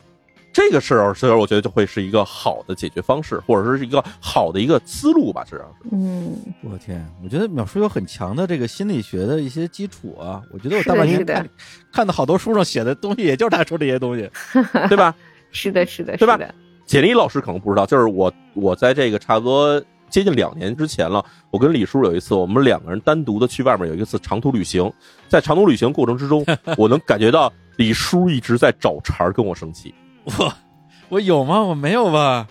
实话说，我不就肚子疼了吗？我肚子不能疼吗？我肚肚子疼是我的错吗？就是那次旅行之中，从我的观察，我能看到李叔有几个特点哈。第一，就是这人他显得非常烦躁。他烦躁过程之中，他就会不停的把手机拿出来玩，但是玩差不多有两分钟左右就放下，放下，大概过个一分钟以后又拿起来接着玩。就是他会有一种特别明显的这种，就是所谓叫刻板行为。嗯，然后。这种情况出现以后，我就能感觉到对方肯定是在生气，但是呢，我又觉得有一个这种心理上的感觉，就是他在找一个地方去把这火撒出来，他肯定有机会，他肯定要打。但我并不是在生你的气，因为那个时候是那个疫情刚开始的时候，我是我我是在因为这个世界的这种东西上心里有觉得有压力，并不是在生谁的气。但问题就是人有一个特别大的弱点，就是你有各种各样的压力，你往往会通过一个不知道什么地方的一个出口，把这所有压力都从这出口挤出来。所以这出口，假如是在你的亲情的，比如在你的家人身上的话，你往往就把你所有上的这种委屈，你在外面受的委屈，你在地铁上被人挤了的委屈，然后在这个上楼梯时被人踩了脚的委屈，所有东西全冲一个人撒出来。你不会把这些事儿具体说出来，但是你的怒火，你攒的所有能量会在这时候喷发出来。对，我就是冲着你，怎么着吧？所以这个时候采取一种方式，就是 你跟他绕圈子。哎，兜圈兜着兜着的时候，你就会感觉出来这个矛盾具体到底在哪儿。然后你把这个矛盾给它提了出来以后，不去直接去撞这矛盾，而是通过把这个在旁边你生气的这个人李叔这个人给他拉过来，拉过来，然后你说，哎，你看这个事儿特别不好，咱俩把这个矛盾给弄掉吧。这样的方法，结果就会把这个李叔在过程之中跟我一块去玩的过程之中，就会让他怒气消失啊。反正这个人能够沉浸在这过程里面。所以我觉得朋友关系是这样的，那你亲情关系其实。这个事儿解决起来要比朋友关系要更复杂，因为亲情关系还有一层纽带在里面，或者还有一层这种什么各种的这什么我们传统观念在里面。然后你要是能把这个事情也能解决好的话，我觉得你能在这个很多事情上都能把这个方法论掌握的至少说得心应手吧。对，跑这儿拿我举例子来了，真行你！因为我身边最爱生气的人就是你啊。来来来来，不是，我给你念留言啊。嗯，那个这儿有一个叫正一啊。说当时是毕业填志愿，农村出身的自己，除了埋头苦读之外，对外界的世界一无所知，也不知道自己到底要成为什么样的大人，更别说志愿填报些什么。最后，爸妈联系了一个高中老师帮忙填报志愿，填了燕大，一个在百度上评分两级的大学。当时呢，觉得也就是个重点，并不是二幺幺，啊，就提建议说换掉志愿顺序。但是在我爸妈眼里，这是一个很作的过程，因为我是个小孩儿，不管说什么都不如老师的威望大。他一直告诉爸妈说这是一个很好的二幺幺大学（括弧其实不是），啊，这个咱咱不讨论啊。然后我一直在委婉的表达，但一直在被拒绝，甚至被被爸妈威胁摔门。当时硬生生的把改志愿的事情给咽下去，祈祷命运不会这么狗血。结果我真正喜欢的大学确实也够了那个分数，但是因为志愿靠后，所以也没有办法去。然后活到现在，这就是我最难过、最遗憾的事儿。到现在也没有办法去消化这个事情。嗯，然后这是一个留言，还有另外一个也是跟父母会有这样一个觉得很难沟通的。呃，这个留言叫番茄，他说想跟我妈说不想结婚，别再推荐什么人给我见了。被人说丑、说胖、说年纪大，难道是什么好事情吗？除了一次次的被你们打击，什么都没有得到啊！我怕你们俩无聊，一直跟你们住在一起，但是每天为了避开结婚这样一个话题，在餐桌上我都专注于看手机的视频，以避免不必要的争吵。这样一年过下来，真的觉得非常的累。对，这两个一个是报志愿，一个是跟这个催婚啊有关系的。嗯，反正我读留言的时候，我确实也会觉得。很困难，你搁我的话，特别是在可能那个那个年纪啊那个阶段，确实也不知道该怎么跟爸妈沟通。那遇到这种情况，淼叔，你有什么建议吗？有这事儿，其实说实话啊，这两个事儿我都没碰上过哈。哎，但是我觉得先从一个基础点，或者说我对一个这个世界认知上来说，爸妈这一代人，他们所受的教育和他们所接触的社会环境和我们是不同的，他们的想法往往并不像我们似的这么开放，或者这么的能有接受程度。而且他们很有可能哈，我这个不是恶意推测，就是很有可能以前那个时代长起来的一些这种父母，他们在心中是有这种家长的权威地位的。嗯，就是他觉得我是家长，所以你要听我的，他会有这种家长的概念。我也不不说这是坏事，但问题是，他会往往导致家长会有一个特别明显的一个做法，就是他会忽视所有的孩子的个体需求。嗯，就是觉得我是家长，我塑造了你，我生了你，养了你，所以你就应该听我的。嗯，但问题是什么呢？我们在成长过程中，青少年他会有一个需要建立自我的过程，需要建立一个我是一个什么样的人，或者我的需求什么样，他会有一个争取自我权利的过程，所以这时候难免会跟爸妈发生冲突。对，所以我们看到这个，甭管是这个选志愿的事儿也好，还是催婚事儿也好，其实都是爸妈的家长形象和你的这个自我形象之间发生了冲突的问题。然后这个时候，我的解决方法是什么呢？就是，假如说。我们能够找到一个好的机会，这种好机会有可能是，比如说爸妈也遇到什么难事儿的时候，或者说，比如说这个一个气氛特别融洽，只有自己跟父母在一块儿，没有什么外人在一块儿的时候，你可以把你自己的需求说出来。好情况是他们有这么想，但是没跟父母谈过；坏情况就是他们跟父母谈过了，但是无济于事。这种两种情况，我觉得都存在。假如是没跟父母谈过，我觉得你可以试试。嗯，就是。把自己跟父母摆在一个我们都是成年人的角度来去谈，当然这时候我就说你需要注意技巧，不要让父母觉得你现在长大了翅膀硬了，你要脱离我们了，不是这个意思，而是作为一个需要长辈或者说需要过来人去给自己建议，或者需要过来人去听听自己的情况再去做决定的人，把这个态度摆出来以后跟他们去谈，这个时候我觉得，假如对方就是父母这边他们。讲道理、讲事理的话，他们会给你一些建议，但是怕就怕什么？怕就怕你跟父母谈过不管用，然后这时候心里还有这疙瘩，这其实最难解决的方法。对，就像有里边这种情况，我觉得可能，比如说简林里之前接触的一些心理咨询的案例里边，应该很多吧，就是跟原生家庭的这种对抗的这种问题。嗯，我觉得任何人吧，任何人在成长过程中，他都和自己所谓的原生家庭有有冲突和矛盾。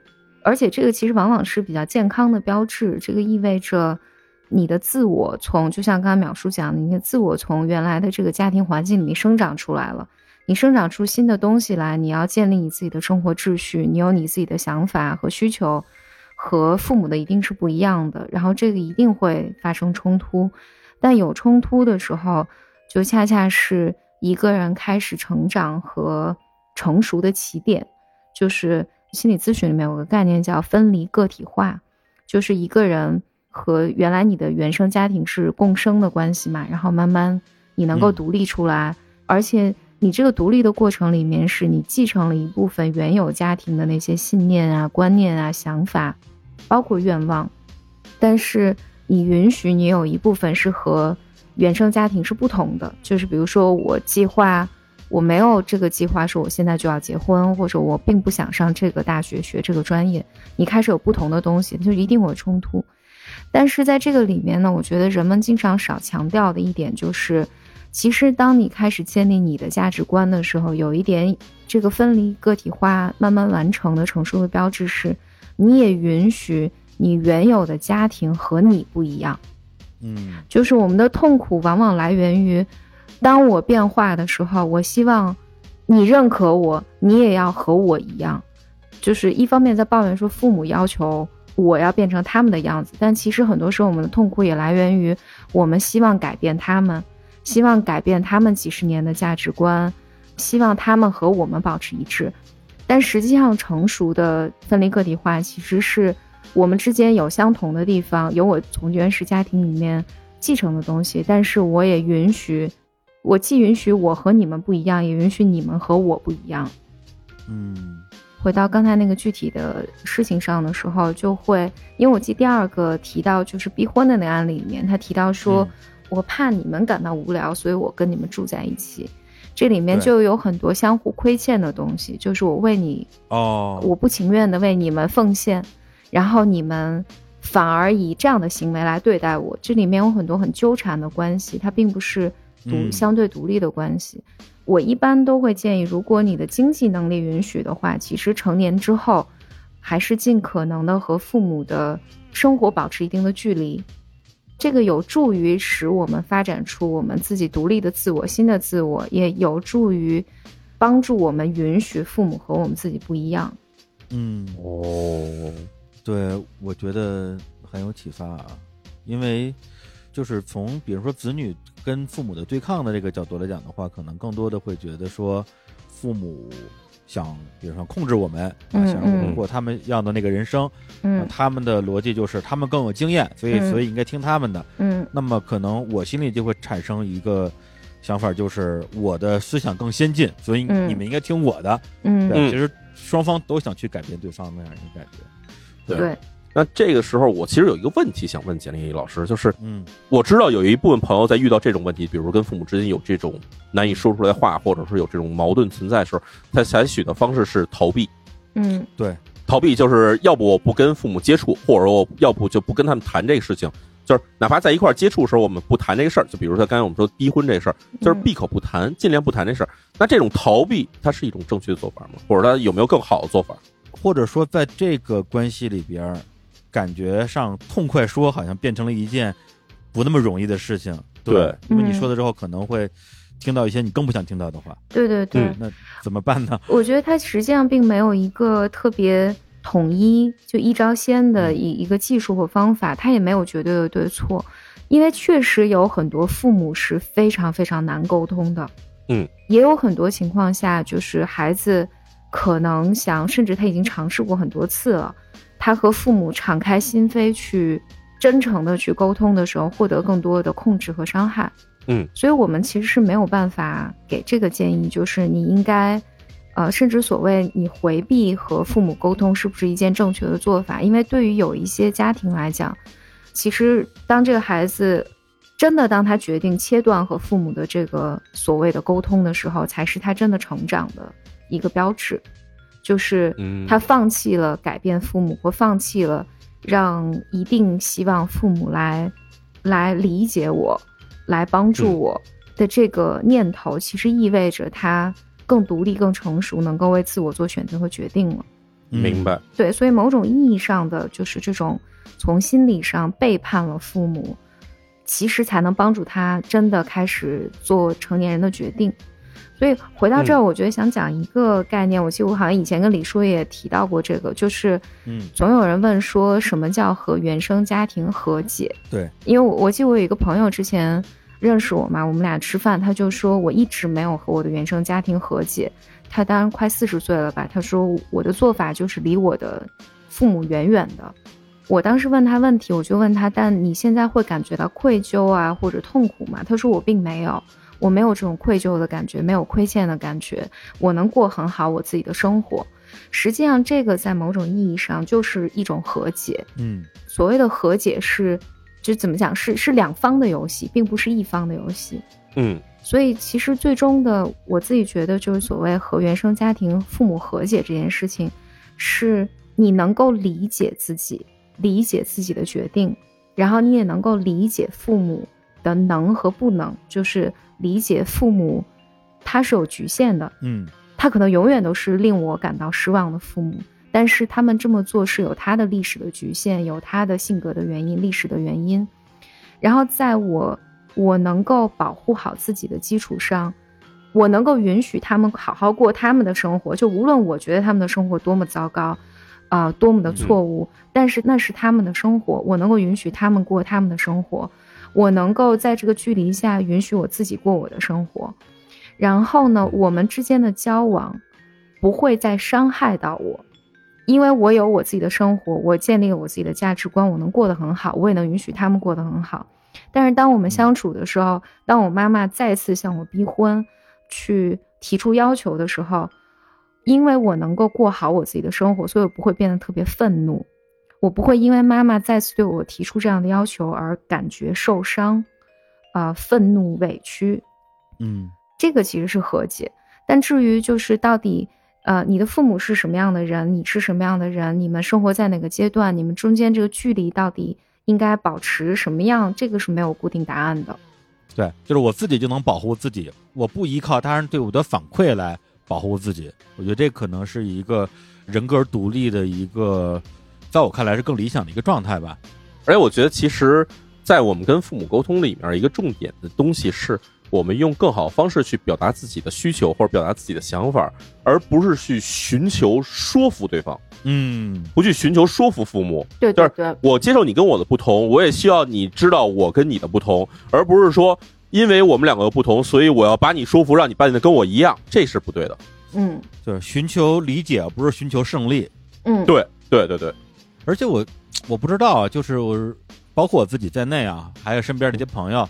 确实会比较多的遇到说跟上一辈沟通的一些问题，有的时候可能是大家的意见不一样，我不知道怎么样去做这个沟通。还有一些时候呢，确实是爱你在心口难开，就是我们对父母也爱你在心口难开。对，比如说我们留言里边有一个叫 Ariel 的朋友，他说，在我上大二的时候，我爸因为急性胰腺炎住院，那段时间在我眼中向来坚强的他蜷缩在病床上。疼得难以忍受，很快医院下了病危通知书，爸爸住进 ICU，每天只有一个固定的时段可以探望，那是一段很短的时间。我想着怎么才能安慰他，所以尽力表现出平静的模样。那时候临近开学，我也赶回北京，看着爸爸的状况越来越差，终于安排手术了。不过是在我走之后，我最后一次去 ICU 看他，没开口，已经眼眶红了。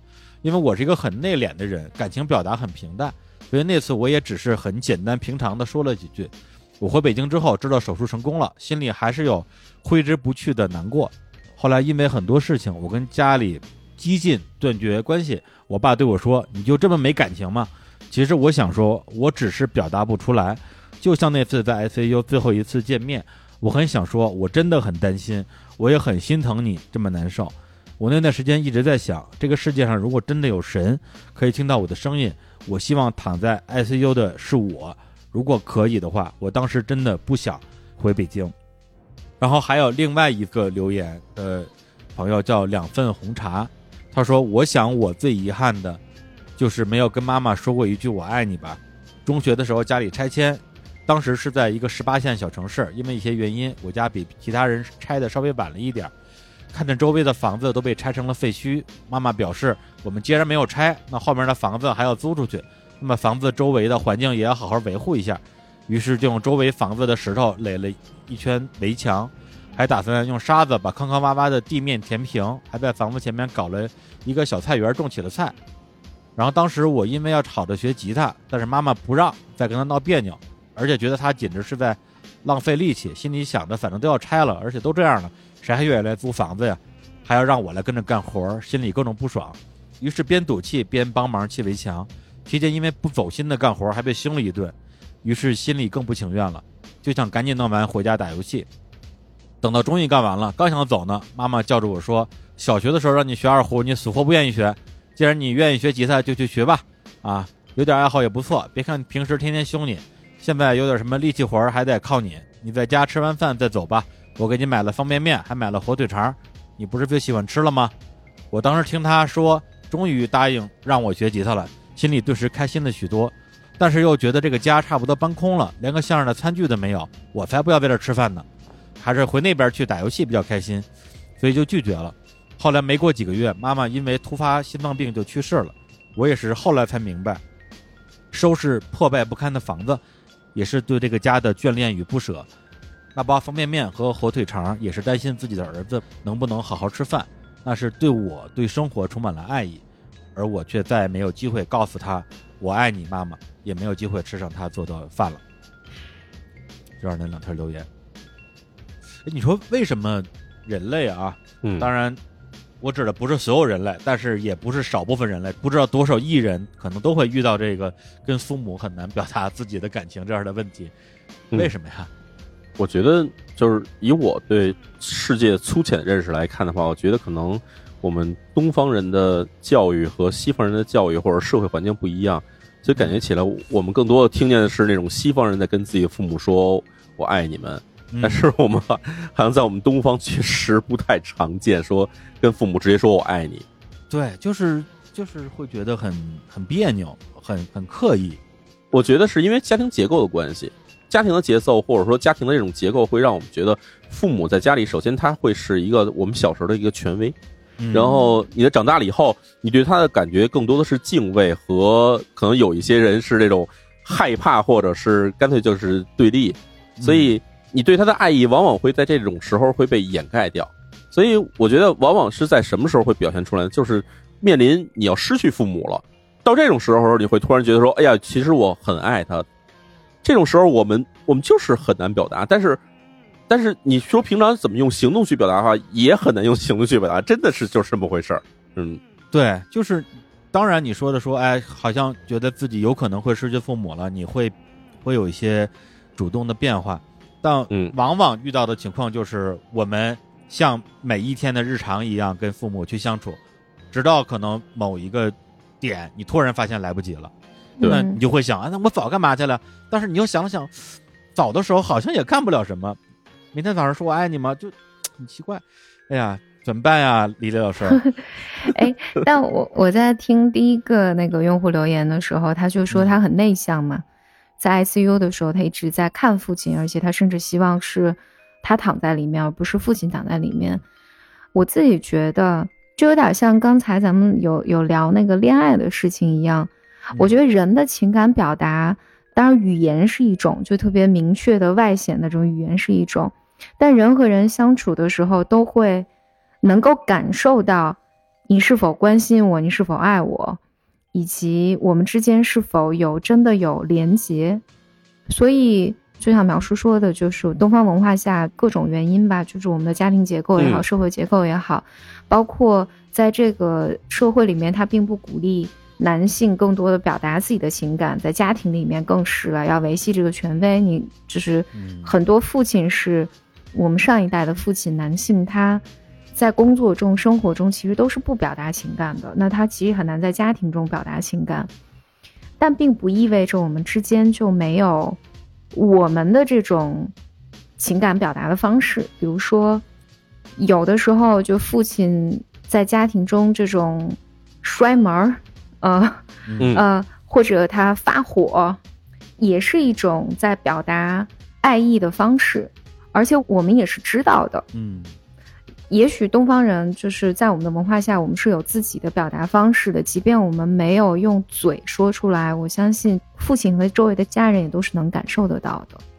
嗯，我觉得就是我们从节目开始讨论到现在，其实，呃，无论是这个恋爱啊、亲密关系、父母关系，它一个共同的一个点就是爱。嗯，而且还都是很很重的爱，不是那个简单的同事关系什么之类的。嗯，所以这里边就是会有很多的很多的纠结。然后刚刚，反正我因为今天主要是听淼叔跟李李讲嘛，往往就是在淼叔讲的时候，我就会觉得说对对对有道理。嗯，然后简李李讲的时候，我就会觉得哇，不行了，我要哭，就是 就觉得确实能说到心里边一些很柔软的地方，比如说父母用一些。很粗暴的方式去表达的时候，如果你也能将其理解为他们表达爱的方式，那我觉得当然会让自己的心里的情绪发生一些变化。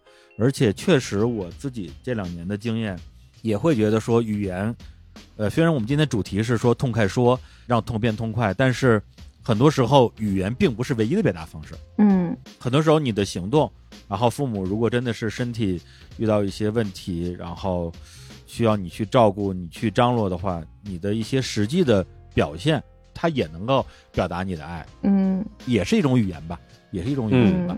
其实我觉得，就是我们在。跟家里有时候你突然，比如揪着你爸你妈，然后你就说：“爸爸我爱你，妈妈我爱你。”有时候 就家里人会害怕，你知道吧？啊啊，以为你要出事儿了。所以我觉得，我我同意李叔跟简历里说的，就是我们在表达这种方式的时候，与其通过这种直观的语言表达的话，其实通过行为表达是更有效，而且是更能对对方所接受的。但问题在于什么呢？就是我们可能从小到大，在你。靠着父母长大的过程之中，你很难表现出这种爱意来。所以，当你一旦开始有了自己的经济收入的时候，就算你当时其实可能并没有经济独立，但是呢，你可以是通过这种方式，用自己的经济能力去为父母做一些事情，比如说给他们买点东西，或者在他们逢年过节的时候、过生日的时候，你做出一点表示来。这种东西其实你不用说什么，对父母也会非常的感觉到说：“哎呀，这是你对我的爱意。”嗯。一个小技巧吧，就是谈不出什么高深的东西来，但是其实我觉得父母是可以感觉到的，谁也都是一样的人，嗯，对，就淼叔说这个，我觉得其实回答了就是第二个留言的那个问题，就是因为他的情况比较特殊，嗯，第一个是他那时候年纪比较小，还在上中学，嗯，他也可能没有太多的能力像淼叔那样啊，主动的去表达自己对父母的爱，另一方面的话，因为他妈妈是很突然的去世了。才会留下了说啊，我都没有在妈妈去世之前跟她说一句我爱你这样的遗憾。但如果说我们跟父母能有更长的时间相处，然后我们也长大成人，有更强的自立能力的话，实际上是有很多的机会去主动的以他们能够接受的方式去表达我们对他们的爱和关心的，然后也不会在真的有什么事情发生的时候留下那么大的一个遗憾。嗯，而且我觉得其实就算劝这个第二位留言朋友吧，我觉得。人呢要有这跟别人和解能力，同时也要有跟自己和解能力，嗯，对吧？就是你留下这种无法弥补遗憾的时候，不要把它当成一种遗憾，而把它当成一种自己的教训或者是一种经验，在今后在跟别人相处的时候，你把这种遗憾的方式。转换为说，我能从这遗憾里面得到了更好的这种启示，所以要用这种方式去指导自己以后的行为。这样的话，就可以把自己的这遗憾给它化解掉，就算是可能跟自己和解的一步吧，也算。对，就是我，我甚至会觉得，就是第二个留言的朋友，他的那种遗憾会给我一种感觉，就是他确实没有做一些事情，但他也并没有做错什么事情。嗯，对他只是一个小朋友而已，他没有做错什么事情。嗯嗯嗯。但很多时候，就我们会长久的陷入这种遗憾之中，就少说了一句话，或者某一件事情，我就是没有表达清楚。那实际上它是哀悼的一部分，嗯，它是我们处理丧失的过程，或者它是我们处理丧失的一个表现，就是我们还在这个过程里面。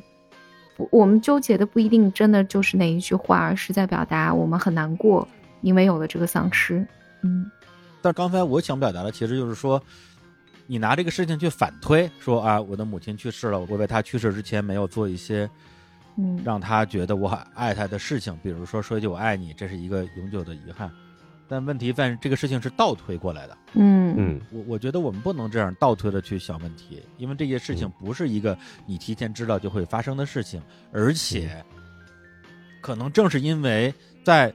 跟母亲的最后的相处的时间，你做了这样一件小小的，就是没有让母亲觉得开心的事情，比如说留在家里吃这顿饭，嗯，但是不见得在这几个事件之外，他没有做一些让母亲觉得说啊，我儿子真是个好儿子，嗯的事情。我认为是会有的。对对对，我觉得母亲能够感受到孩子的爱这件事情，一定不会只有这一件事情来体现。对，没错，嗯嗯，没错。但我们抓住这个事情，不断的感到遗憾，其实是处理丧失的一个过程。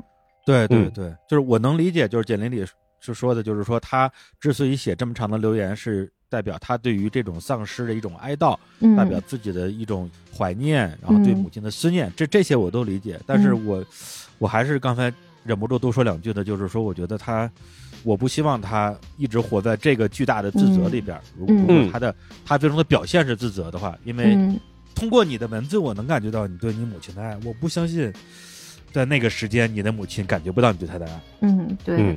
呃，反正今天念留言嘛，因为我跟淼叔跟简林里，我们三个人，反正人的类型也挺不一样的，大家的那个知识体系也挺不一样的。反正就是各自从自己的角度给大家一些，我觉得也不敢说是建议啊，就是我们自己的一些想法吧。嗯，那今天的留言基本上就念完了，因为刚刚也有不同形式的一些很很浓烈的情感吧，就是亲情、爱情。这一些，然后其实也有一些留言是关于大家的一些，比如说跟自己的普通朋友啊，或者是同事啊，呃，或者学校的同学相处的一些故事。时间原因呢，我就不展开念了啊。但是有两条我印象比较深，一个就是一个叫郑一的朋友，就说上大学的时候住宿舍嘛，然后他们的辅导员就老往宿舍里边安排一些新的人，可能短期住一下，然后过两天就搬走了。然后他们就得不停的去照顾新人，然后宿舍的这个气氛也会有一些打扰吧。后来他就跟辅导员主动说了这个事儿，然后辅导员就没有再去做这件事情。嗯，他也是一个很积极的沟通。还有一个人叫瑶瑶，然后他是毕业找工作的时候参加笔试和面试，然后写作业啊发邮箱，结果最终录取了四个人，然后他呢是落选了，但是他呢对这个事情可能会有很多的不甘心，然后他就去跟。他的那个考官做了一个沟通，然后发现当时他们有很多人的那个电子邮件，因为他们的面试官用的是日语的操作系统，所以很多的人的这个作业最后显示为乱码，所以就莫名其妙被淘汰了。而他是作业显示为乱码的人里边唯一一个主动去跟主考官沟通的，嗯，于是他们在四个人之外又多录取了一个人。哇，这个好棒！所以他就说，这个是给他自己的经验就是。实际上，我知道自己不是一个擅长主动出击、锲而不舍的沟通达人。做这样的事情之前，也需要做很多的心理建设。但是每次遇到相同的境地，都会不由自主地想起自己曾经的勇气，让自己放弃之前再多纠结一会儿，问自己要不要再抢救一下，说不定结果会不一样。嗯嗯，就这两个都是非常好的主动沟通的这样的例子。嗯嗯，我觉得其实。看这两个例子来说，叫首先他们都是主动沟通，就是比较主动，这是我觉得很可贵的一点。因为我们知道很多人其实，在做主动这一点来说，就已经是一个非常大的一个门槛了。但我其实觉得还有另外一点，他们没有提到，但是我能感觉到，就是他们在沟通时候选择的方式是正确的。嗯嗯嗯，我们要用对方想要聆听的方式，或者是你能够表达的更顺利的方式去跟对方沟通。然后这一点是往往被很多人所忽视的。那回到这个最开始，我们说火车、地铁上，或者是什么这个飞机上有人放外放的时候，你应该怎么去跟沟通？这个事儿就是在沟通之前，你要先明白一点：第一，我要沟通的时候，不是要去怼对方，嗯，我也不是要去说服对方，而是要让对方明白我的需求是什么。嗯。这一点其实非常重要。很多人在去跟对方沟通的时候，或者在跟别人在说话的时候，他想的是对方在说什么。对方说 A B C D，我要跟他说，也不是 A，也不是 B，也不是 C，也不是 D，就是要去怼对方。这是一个最错误的做法。然后或者是对方知道 A B C 是吧？那我要跟对方说，那你知道 D E F 吗？就是这也不是正确的做法，而是要跟对方说。我知道一些东西，或者我有一些需求，我希望你能够知道我这需求，你看能不能咱俩商量一下怎么解决这个事儿。这种沟通方法，我觉得其实是一种更有效的这种沟通方式，就是要表达自己，而不是要去说服对方。然后在表达自己的时候呢，也是需要用一种对方能够听懂的方式去表达自己。所以，无论他是在跟这个，就是我们说前一位朋友在跟辅导员去表达这个事儿的时候，还是后面一个在跟面试官表达这事儿的时候，是要先说明白我自己想要什么样的东西。我无论是说想一个更好的这个宿舍环境，还是说想要对方来尊重我，还是说我想要得到这份工作，所有这东西都是要跟对方表达自己的这种意愿。然后同时呢，你要用这种方式来告诉对方，说我在表达这种意愿时候是足够的讲道理，而且足够礼貌的。那对方在接到你这沟通时，首先不会忽视你，第二也不会说因为你的沟通而对对方被你所激怒。然后在这样的时候，两边能好好说话，我觉得很多事情都能得到一个合理的解释，或者得到一个合理合法的一个结果。这事儿我觉得就是真正起到了一个直接沟通的一个技巧上的一个事儿了。对，就是到这个所谓的沟通技巧的话，确实本身并不是一件那么容易的事情。嗯，然后也有很多的方法吧，给我们提供很多的解决问题的思路。对，比如说，其实去年的时候，我记得有一个朋友跟我说了一个跟他人沟通的良性沟通的一个标准，三个标准：第一，说实话；第二，对对方有帮助；第三，对方要爱听。这个 三个点同时做到，要求好高啊！确实非常非常高。然后我自己，特别是今年吧，其实是做了大量的有意识的这种练习，就是跟对方沟通过过程之中。努力的去让对方感觉到我对他的善意，以及发自内心的希望能够帮助到他，以及说真心话。嗯，对，所以今年其实做了很多这样的沟通。对，其实真的真的很困难。我就举淼叔的例子吧，举我的例子。对啊，因为今年淼叔是在很早的时候，大概四五月份吧，表达过一些呃工作方面的一些呃愿望吧。嗯嗯嗯，就是希望能够跟日坛，跟我们整个。公司团队大家走得更近吧，嗯，然后他也提出了一个具体的建议，然后呢，我当时的状态是我特别理解淼叔想要跟我们靠拢的这样一个心情，因为大家本身的那个私下的关系就非常好嘛，嗯，但是淼叔的那个具体的建议，我们内部经过很多的讨论，讨论的结果是不是特别可行，嗯。但是这个东西就变成了我要去拒绝淼叔，这个太难了。嗯，对啊，就淼叔感觉就是一个大大的那个拥抱，然后扑过来，然后我要跟他说不行不行不行。呃，我觉得这个这个怎么说得出口啊？嗯，就这个事儿就卡了我四个月。哦，四个月，我四个月时间没有跟他没有跟他见过面，不敢见我，对，就不敢见他，因为我不知道这话怎么说。嗯，就是我们要找到一个能够让淼叔理解我，然后知道我的苦衷，嗯，也知道我对淼叔的这种这种爱的这样的一个表达方式，嗯，所以我认为我是花了四个月的时间去思考这段话应该怎么说，嗯，然后过了四个月，这段话我终于想出来该怎么说了，嗯，然后我跟淼叔那天晚上在我们公司从晚上八点聊到聊到凌晨四点，哇，我们俩聊了八个小时，这个事儿大概也就十五分钟就聊完了，后来就聊别的。然后感情就是就是升温了一下，对，所以继续升华。就这样的事情，我就觉得说，每一次你解决掉一个你觉得很难解决的问题，把一些很难说出口的话说出口之后，我自己的经验就是总能得到一些好的结果。我真的是还挺开心的。是这样聊完以后，人也整个变得很放松嘛，对吧？说话也变得顺利了很多。对，不然的话，你想那段时间，假如咱俩见面，那我真觉得就见你这人不知道说什么话，会觉得。你这怎么说话好像怪里怪气的感觉，不知道该怎么办了。对呀，如果从我的角度来理解李叔当时做的事情的话呢，就是我有另外一个视角啊，这个视角听起来有点奇怪，但我觉得是淼叔提出了一个需求，然后李叔觉得我注定要让淼叔失望的时候，其实李叔是有个愧疚感的。对，然后这个愧疚感就取决于李叔决定我要折磨自己多久。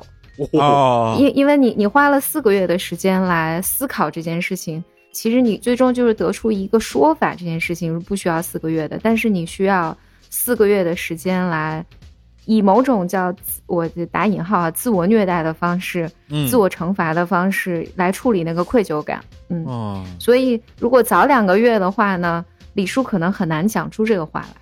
觉得自己受的惩罚还不够，对对对，就是惩罚还不够，就是我的愧疚感不能被消除，它需要四个月的时间，那只能寄希望于下一次可能李叔只需要三个月了，然后以后是两个月，然后再以后是一个月。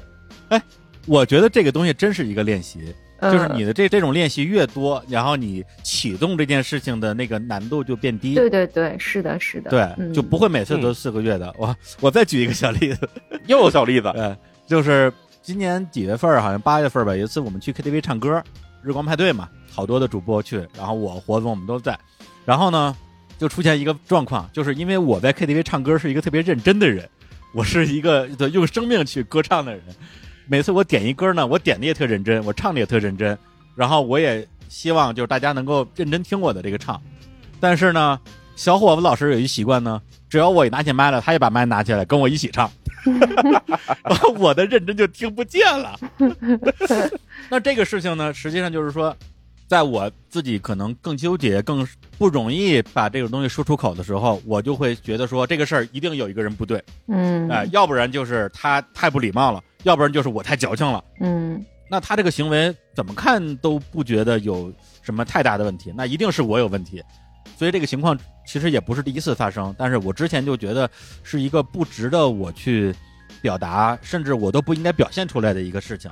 但是后来就是那天那个状态，我就突然就觉得说，其实这个事情没有什么谁对谁不对，因为青年小伙子就是一个二重唱组合呀，他们俩是没有和声的呀，对啊，所以他就很习惯跟别人一起唱，他就觉得很开心。那我就不喜欢别人跟我一起唱，这个就是一个很小的一个不同的地方。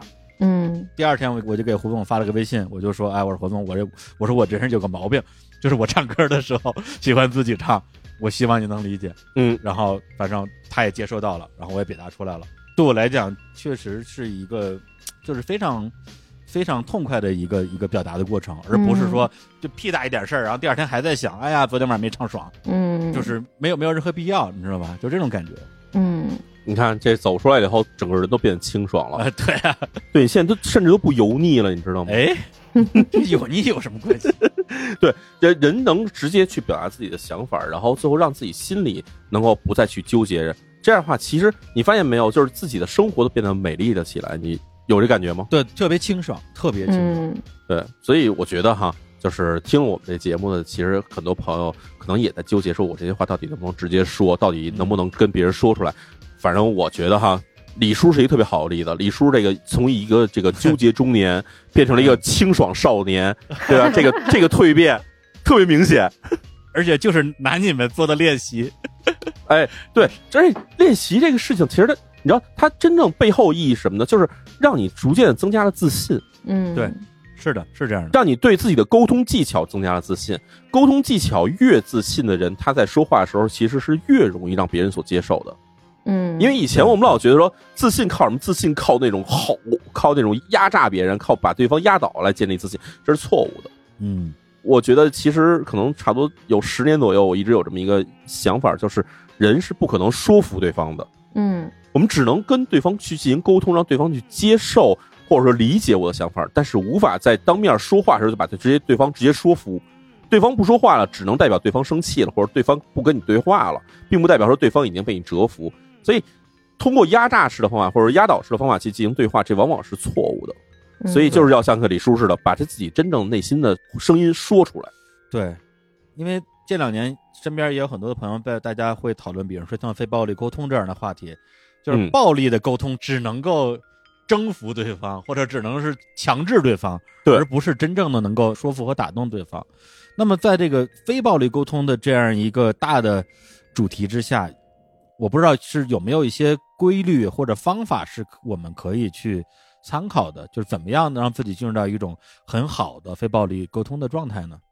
非暴力沟通里面，反正有一个技巧是大家听的也比较多的，这段其实也比较有效了，就讲说你凡事当你想和对方沟通的时候，以我来打头，讲我的感受，而不是讲对方的行为。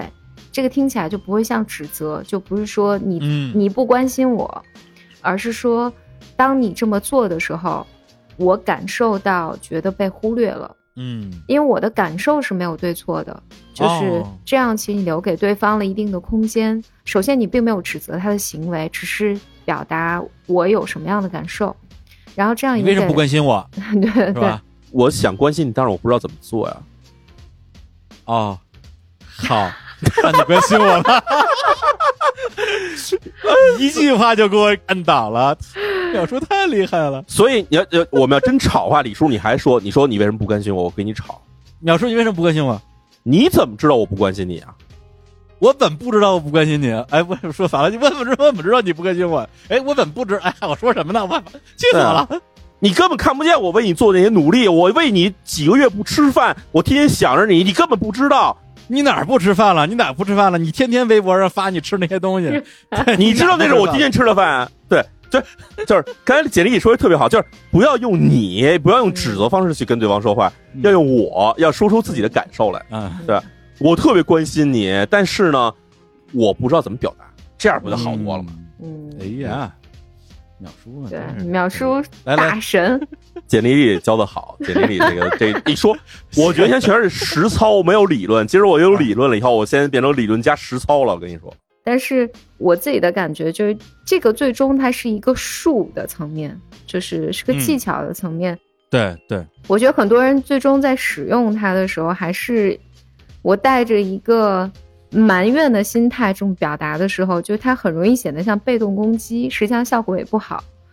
所以，所以实际上就有好多时候。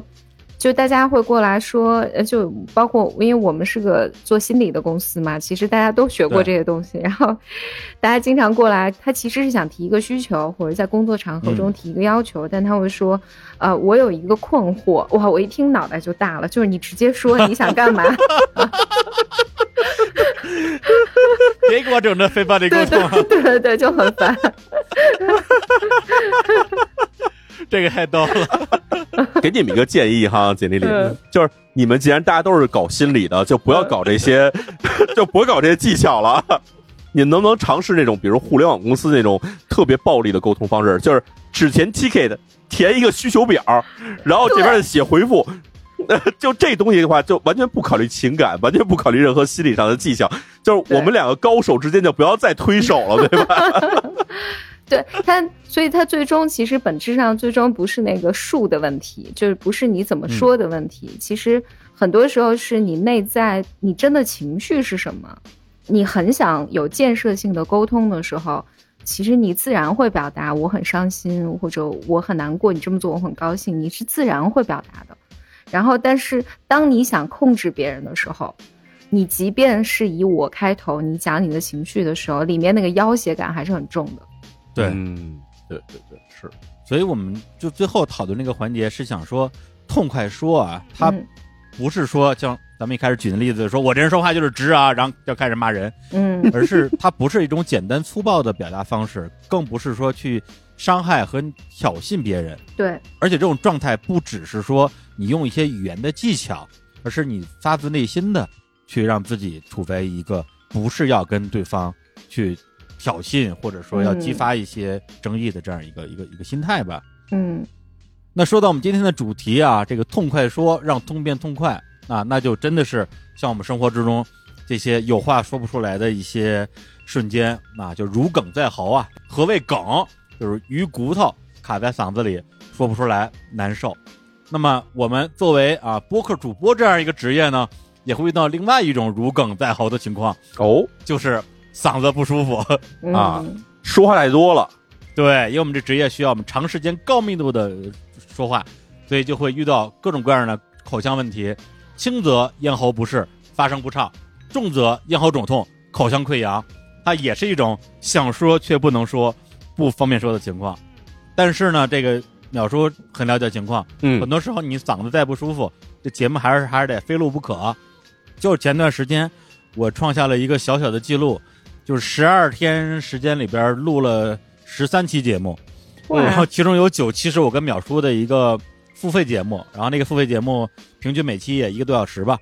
然后在这个周期里边，我还录了四期日坛公园，就是这个十二天里边。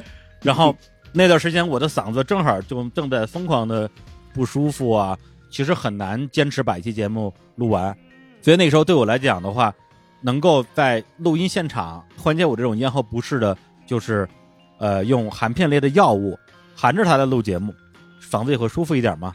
比如说三金牌桂林西瓜霜含片，所以淼叔那时候咱俩每天录音之前都是先含一片，然后争取这一片含片能够把这节目录完，要不然的话，这个节目可能中间就会被不停的这种清嗓子呀之类的就会打断嘛。是这样啊。再比如说此时此刻，我就是含着桂林西瓜霜含片跟二位录的节目。厉害厉害！要没有这片西瓜霜的话，我今天这节目可能录的也会比较费劲。嗯哦，我说今儿怎么那么顺滑哈？所以也再次感谢啊三金牌桂林西瓜霜含片对本期节目的赞助支持，而且给了我们这么好的一个主题可以讨论。对，而且上小学的时候，家里说你嗓子不舒服什么的就含一片。但那个时候那个叫西瓜霜润喉片，跟咱们今天吃的这个桂林西瓜霜含片还不太一样。那会儿小的时候，我作为一个比较活泼的这个男性青少年哈，就经常会做出一个这个大家可能经常见到的一个情景，就是一边喊着一边在院子里疯跑。哦，瞎嚷嚷嘛，那不就是就是那啊，就那么喊着，然后在 对，哎呦，变形金刚，就这么喊着，然后在院子里跑。然后，所以我小时候这嗓子经常就不是劈了就是哑了。然后我们小时候这个嗓子哑了或者嗓子不舒服的时候，这个家里就会给你一袋儿这个西瓜霜润喉片你说你吃这个吧，我也不知道为什么还挺爱吃这个的。这西瓜霜啊，确实是我们从小到大的就算身边的一个常备药了吧。还挺感谢桂林三金作为一个老牌药企，这几十年来对国人口喉问题的呵护。对，没错，人小时候那个到现在也是哈。三金西瓜霜最近这两年还出一新产品，缓解平日里咽喉肿痛的那个桂林西瓜霜含片。平时老能听那个咽喉肿痛痛快出击，请用三金牌桂林西瓜霜含片广告，老能听见对吧？对对对，所以也再次感谢三金牌桂林西瓜霜含片对于本期节目的赞助支持。也希望啊，听完这些节目的大家，特别是那些。饱受不能畅快表达的困扰的我们的听友们、朋友们，也能够从这些节目啊，我们这几个人的分享里面得到一点点启发，然后呢，未来也能够做到痛快说，让痛变痛快。好，那我们今天呢，这个节目呢，关于就是如何更加痛快的啊，更加直接的表达自己啊，就先讨论这么多。啊，最后呢，我给大家呃念一首诗吧。啊，它出自于呃，应该是还比较流行啊，也很向大家推荐的一本书，就叫做《非暴力沟通》。它的作者是马歇尔·罗森堡。这本书的前言里边的这样的一首诗，这首诗的标题是“语言是窗户（括弧），否则他们是墙”。听了你的话，我仿佛受了审判，无比委屈又无从分辨。在离开前，我想问：那真的是你的意思吗？在自我辩护前。在带着痛苦或恐惧质问前，在我用言语筑起心灵之墙前，告诉我，我听明白了吗？语言是窗户，或者是墙，他们审判我们，或者让我们自由。在我说与听的时候，请让爱的光芒照耀我。我心里有话要说，那些话对我如此重要。如果言语无法传达我的心声，请你帮我获得自由好吗？如果你以为我想羞辱你，如果你认定我不在乎你，请透过我的言语倾听我们共有的情感。然后也把这首诗献给我们今天听到节目的大家啊！希望大家未来在生活之中和身边的你关心的人能够有更好的沟通方式，痛快说，让痛变痛快。那我们今天就聊到这里。那最后呢，我再给大家推荐一首歌，这首歌的名字叫做《The Greatest Man I Never Knew》，讲的就是一个女儿因为不能说出自己真实的想法，始终和自己的父亲没有办法心意相通，直到父亲去世这样的一个作品。他的歌词是这样说的：“那位我从未了解的最伟大的人，就住在大厅下面，我们每天都打招呼，却从未亲密接触过。”他沉浸在报纸的内容中，我在房间里，我又该如何知道他的想法？我始终徘徊着。那位我从未了解过的最伟大的人，每日深夜回家，他没有过多的话语，却思绪万千。我从未真正了解他，而如今事实让人如此难过。那些我从未听过的最动情的话语，我想我从来没有听到过。那位我认为不会离开的人，已经离开我整整一年。他从未说过他爱我，我想他认为我知道吧。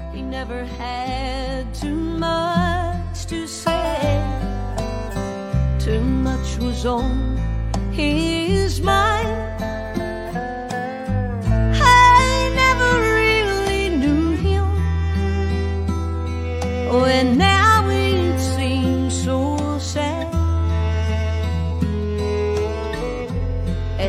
face